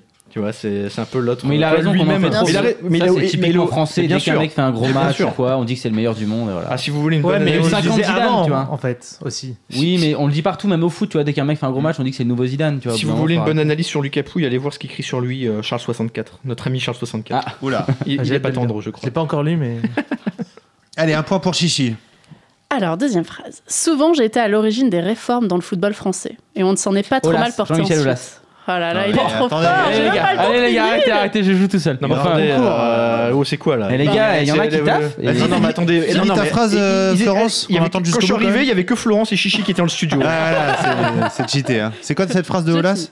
Le PSG le sait bien aussi, c'est une chance fantastique pour lui. Il a tous les ingrédients pour bénéficier de cette réforme. Donc c'est effectivement Jean-Michel Aulas, le président de l'OL, à propos bah, d'un quota minimum de joueurs formés dans un club de Ligue 1. C'est une réforme qu'il essaye de, de mettre en Bah, qui place. l'arrange Il, il milite pour ça, énormément, mais qui évidemment Voilà. l'arrange énormément. Et pour faire passer la pilule, il dit que ça va arranger aussi le PSG. Bien sûr. Mais bien sûr. Voilà. Allez, donc deux points pour Chichi. Peut-être falloir qu'on se réveille, les gars. hein. Troisième phrase. Et c'est peut-être plus pour toi, Steven. Oh là. Tony Parker. Vincent Collet. J'ai Ouais, beaucoup voilà. de respect pour LeBron James. Ce qu'il a accompli cette année est Ah, incroyable. oui, Je n'ai jamais eu la chance de le rencontrer. Non. Mais la première fois que je le verrai, je lui dirai Je vais te postériser. Gaël, mon fils. Gaël, mon fils, Oh bravo Ouais, Ah, c'était un vu. petit piège quand j'ai dit que c'était pour toi. Non, non, bien joué. Euh, bien. Gaël, mon fils, voilà, qui après sa victoire euh, en quart contre Pouille, euh, a parlé de, a dit cette petite phrase à propos de Lebr- LeBron James Il est mignon. et le mot je vais te postériser. Alors qu'est-ce que ça veut dire Bah, ça veut dire en fait, tu vas prendre la balle, tu vas essayer de mettre un gros dunk et il faut que lui il défende et il n'arrive pas à défendre parce que t'es trop fort et donc tu lui mets un gros dunk sur sa tête. Ça n'arrivera jamais. Peut-être dans ses rêves, hein, égal mon fils, mais. Et, il a- il- Et en fait, c'est ça bien, le- le- l'affiche de postériser. C'est-à-dire que quand quelqu'un prend une photo, bah voilà, ça fait un joli poster. C'est-à-dire que t'as un mec qui met un gros peu sur la tête d'un autre. C'est super humiliant. Voilà, ouais. c'est un peu le. C'est pour ça qu'il rêve et c'est mignon.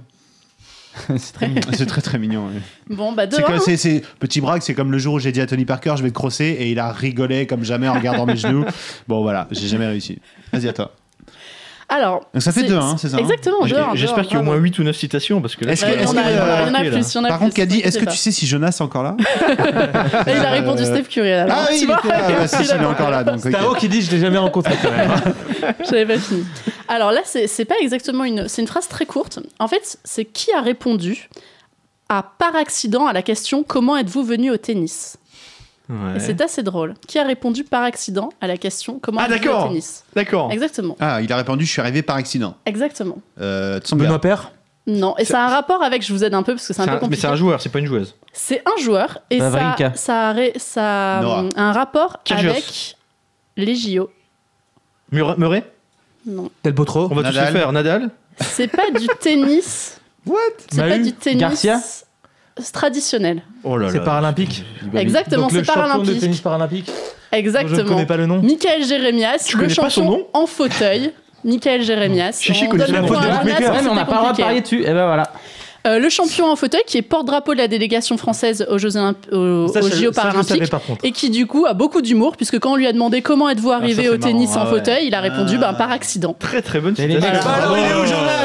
Les mecs sont drôles en Ok. plus. Très très bonne citation. Et le, très le- drôle, je le trouvais que tennis ça en méritait fauteuil, d'être, c'est euh, d'être super impressionnant. à Roland Garros, il y avait, euh, je crois que c'était l'année dernière ou il y a deux ans, il y avait une espèce de d'animation où tu jouais. Tu pouvais, oui, aller tu pouvais dans- jouer contre un mec en fauteuil. T'allais sur un fauteuil Ah. et tu te faisais déglinguer la tête. hein. Ils Ah, sont mais super tu forts. peux, C'est tu super peux dur. aussi voir des Français, des Français gagner. aussi, aussi, c'est vrai. Mais, Ah, on l'entend pas, eh, mais quand on l'entend, c'est pour tailler les on a- Français. On a le double quand même, t'en as pas parlé tout à l'heure, Ouais. mais on a le double avec Mahu Herbert qui sont bien aussi à l'US Open. Ah oui. Ouais, Dommage, il en a pas parlé. Allez, Florence. Un point pour Jonas quand même, ça va, on lui, a- on lui accorde. il est- Il le mérite, il le mérite. Donc ça fait 2-1-1. Prochaine phrase. Je suis content du poste où je joue, je pense que je fais du bon boulot. On en fait trop autour de ça, j'ai joué à ce poste et j'ai aidé l'équipe à gagner, je l'ai fait durant toute ma carrière et tout d'un coup ça devient une grande nouvelle. Oh là là. Ouais, si on n'a pas le sport, ça va être chaud. Oh là là là là. Draymond Green. Alors c'est du Ah, foot, ah. Ouais, je, je sentais bien le foot, mais ça m'aide pas, tu un vois. peu. Et c'est pas un Français. C'est un joueur qui a été un peu décrié parce qu'on l'a positionné au milieu du Verratti terrain en sélection. Krikoviak Et non, vous y êtes pas. Pourtant un grand joueur, capitaine de sa sélection. Aïe aïe aïe aïe aïe aïe. Le joueur le plus capé de l'histoire de l'Angleterre. Rooney? Wayne Rooney, exactement. Oh. Ah, mais celui-ci compte pas, chichi. hein. Alors, il y a eu lui- 17 lui- indices, elle t'a dit s'appelle Wayne et ça finit par Juste avant, Jonas, il fait va. le mec en fauteuil. Non, non, non, non, mais oui, bien sûr. Et moi, je Ah, cite le j'étais nom du mec. C'était un Ouais, peu parce plus que dur. Je, pense qu'on on va voter et je pense qu'on va tous être contre toi, Chichi. ouais. Voilà, les médias anglais en ont fait des tonnes pas, en devant, parlait c'est de son positionnement et il a pas trop compris pourquoi. Il a dit, euh, voilà, dans un élan, que de toute façon, il avait toujours été très bon, donc euh, on voyait pas, pourquoi- Oh il voyait pas pourquoi on Ouais, il est aussi bon que l'équipe d'Angleterre, quoi. Voilà, voilà, c'est ça. Wayne, Wayne Rooney, grand Lui aussi, il aura droit à un biopic plus tard. Bon, c'est reparti, on change de sport. Ah, vas-y. Foot. Vas-y. Depuis mon abandon sur le tour, une fatigue Ah persistante due à un virus m'a retardé dans la préparation. Mais Tout à fait, Thibaut Pinot. Fallait Mais parler oui. cyclisme un petit peu. Thibaut Pinot qui, bon, sur, sur Twitter a dit qu'il du coup il a arrêté sa saison et euh, il a aussi parlé de potentiellement faire l'impasse sur le prochain tour en disant qu'il allait il allait faire, il allait courir des, des tours évidemment, qu'il verrait si, Ah, c'était Giro et, Vol- Il a et tout Vuelta intérêt pour moi. ou Giro et Tour en se concentrant sur euh, le général du, du Giro et non plus sur le Tour. Moi, je, je- personnellement, des meilleurs Français qu'on ne verra peut-être pas. J'ai vraiment envie de voir Thibaut prochaine. Pinot sur le Giro. C'est un tour qu'il a euh, là où pour le, pour le coup il aura vraiment non seulement des choses de podium mais voire même des choses de, vi- de, de- de victoire. Il faut voir le tableau. Mais le Giro c'est un tour pour lui je pense. Tour de France il a trop de pression et mentalement il supporte pas de toute façon. Donc, tu feras peut-être l'impasse. Bravo. Mais merci. Caddy. Le premier point pour. Caddy. Voilà, tu Bon, finis pas à poil, c'est bien. Il en reste deux, vous pouvez voter. Allez, il en Ah, reste un gros peut, dit quoi j'aime ça. on peut passer devant Chichi. Je me suis entraînée seule tout l'été. Chichi?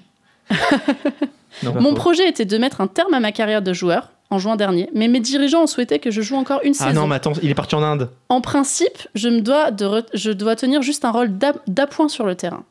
Il est pas parti en Inde? Non. Ah, Alors déjà, de, quel foot sport on? Parle? C'est pas du foot.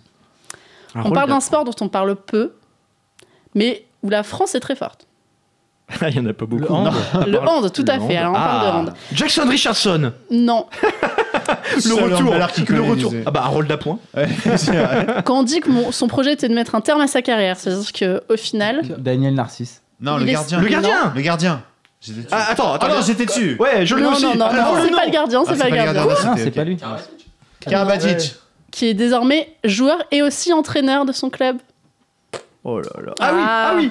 Ah, Ah, exactement, c'est un point pour Merci Kiki. Merci. Kiki. Jérôme Fernandez, et depuis quand on balance des points dans le entraîneur, public comme ça là Dex, qui était consultant euh, France Télé en fait pendant les JO, et c'est pour ça qu'il dit que c'est en- qu'il s'est entraîné seul tout l'été et qu'il pensait pas euh, devoir reprendre un rôle euh, sur le terrain à la rentrée. Et au final, euh, il va quand même être obligé d'être là parce qu'il y a pas mal d'absents.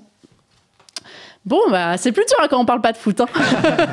C'est plus compliqué. T'en as un dernier? Le dernier, Ouais, et le on dernier. repasse, on repasse au foot. Ah. Ah, donc Ça euh, un faisait longtemps. chance Ah, ok. Chichi, ça. Et, et encore, j'ai bien aimé, il y a une petite thématique euh, dans, dans ce qui a dit quoi, c'est les, les joueurs qui ont, qui ont un gros melon. Voilà, Ah. bah là c'est la même chose. Cristiano Ronaldo? Je me sens inférieur à personne. Mais C'est un J'ai atteint C'est un forcément un niveau Belge. Où je peux concurrencer les Ah meilleurs. non, J'ai des qualités Ibrahimovic. Non. similaires à celles de Messi et Pogba, Ronaldo. Pogba. Non, c'est un Non, non, non. mec d'Arsenal là. Exactement. Ouais, c'est l'attaquant d'Arsenal. L'attaquant, Ah, bah, chilien Ah oui. d'Arsenal, tout à fait, Eh Alexis ouais, Sanchez. C'est où la chichi hein Ah ouais, bon, il y en a tellement qu'on le melon dans le foot.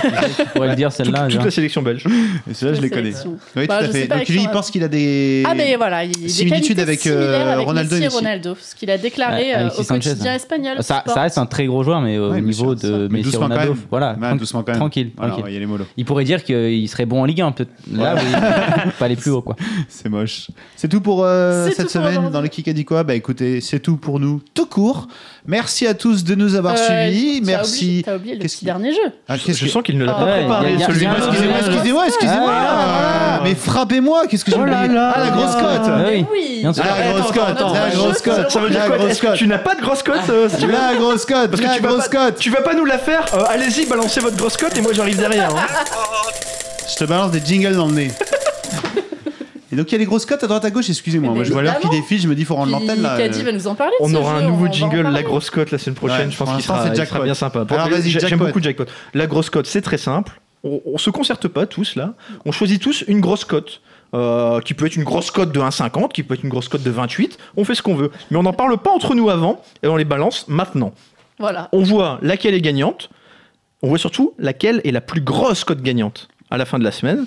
Et on va dire que ça fait, je Un sais pas, on va dire que ça fait un point pour, euh, C'est pour une cote gagnante payé, et, mais 10, ok. et 10 points pour la plus grosse cote gagnante. Ah Allons-y. Et ce qui est sympa avec ce jeu, éventuellement, c'est qu'on peut peut-être faire participer tous les membres du forum en se disant du lundi au mardi, allez, 20h. Ah non, on n'est plus le lundi maintenant, on est le jeudi. Eh oui. Du jeudi, du jeudi 8h au vendredi 20h, s'ils veulent, ils postent leur propre grosse cote dans le sujet, dans le topic de la radio. Donc ils ont Et on- 24 heures, 36 heures pour le faire. Ouais, ouais. pas mal. Et on fera un, classement chaque semaine qui sera mis à jour euh, avec des points et, voilà quoi. Bon, on tu nous rappelleras de toute façon tout ça par écrit sur le forum. Bien sûr, bien sûr, bien sûr, bien sûr, bien sûr, ce sera rappelé.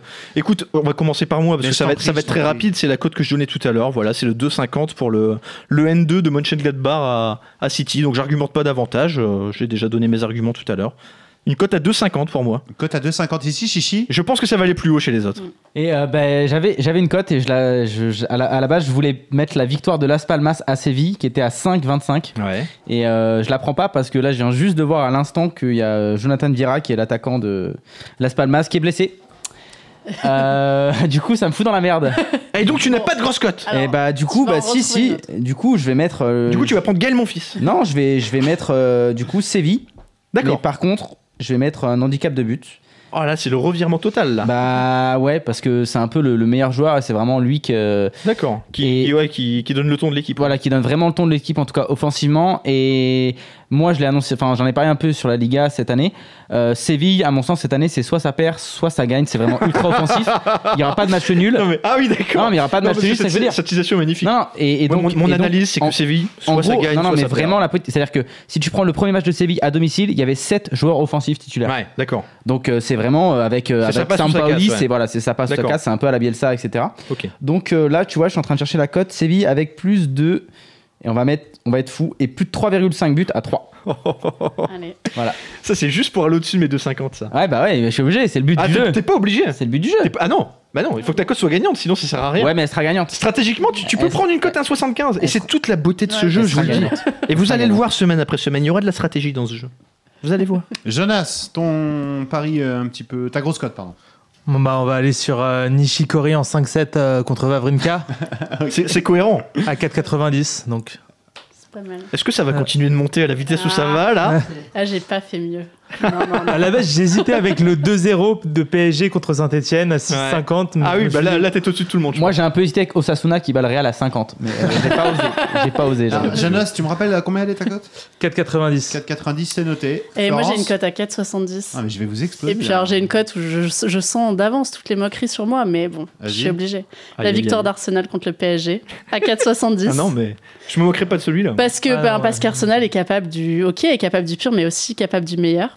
Et que j'y crois, je, je- j'y crois à fond. Et je me dis que c'est la grosse En plus, cote. elle cite des Voilà. chansons de. C'est c'est FFF qui chantait Non, ça. mais non c'est vrai que sur ce match, il n'y a pas En fait- d'intérêt à, parier, à mettre Ouais, Paris, quoi. voilà. Vu la cote. C'est euh.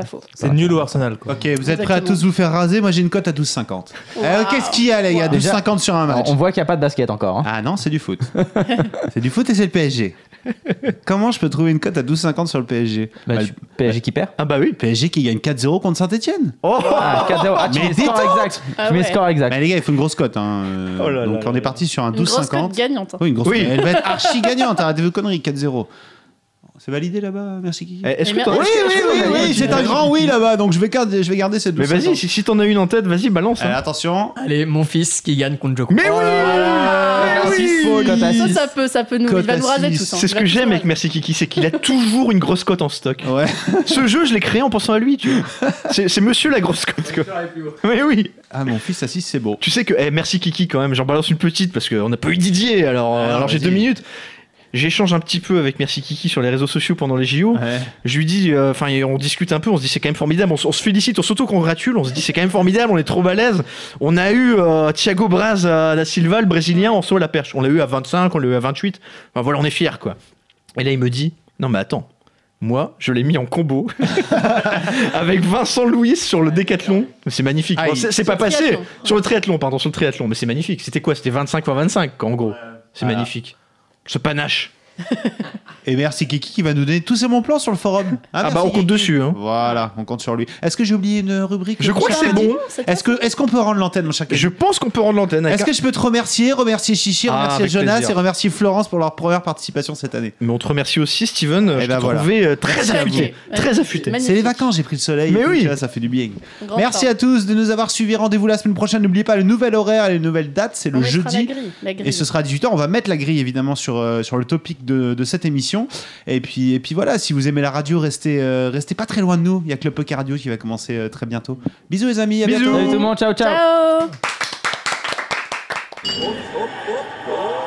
Winamax, les meilleures cotes, vous a présenté le bar des sports. Maintenant, vous savez sur quoi parier.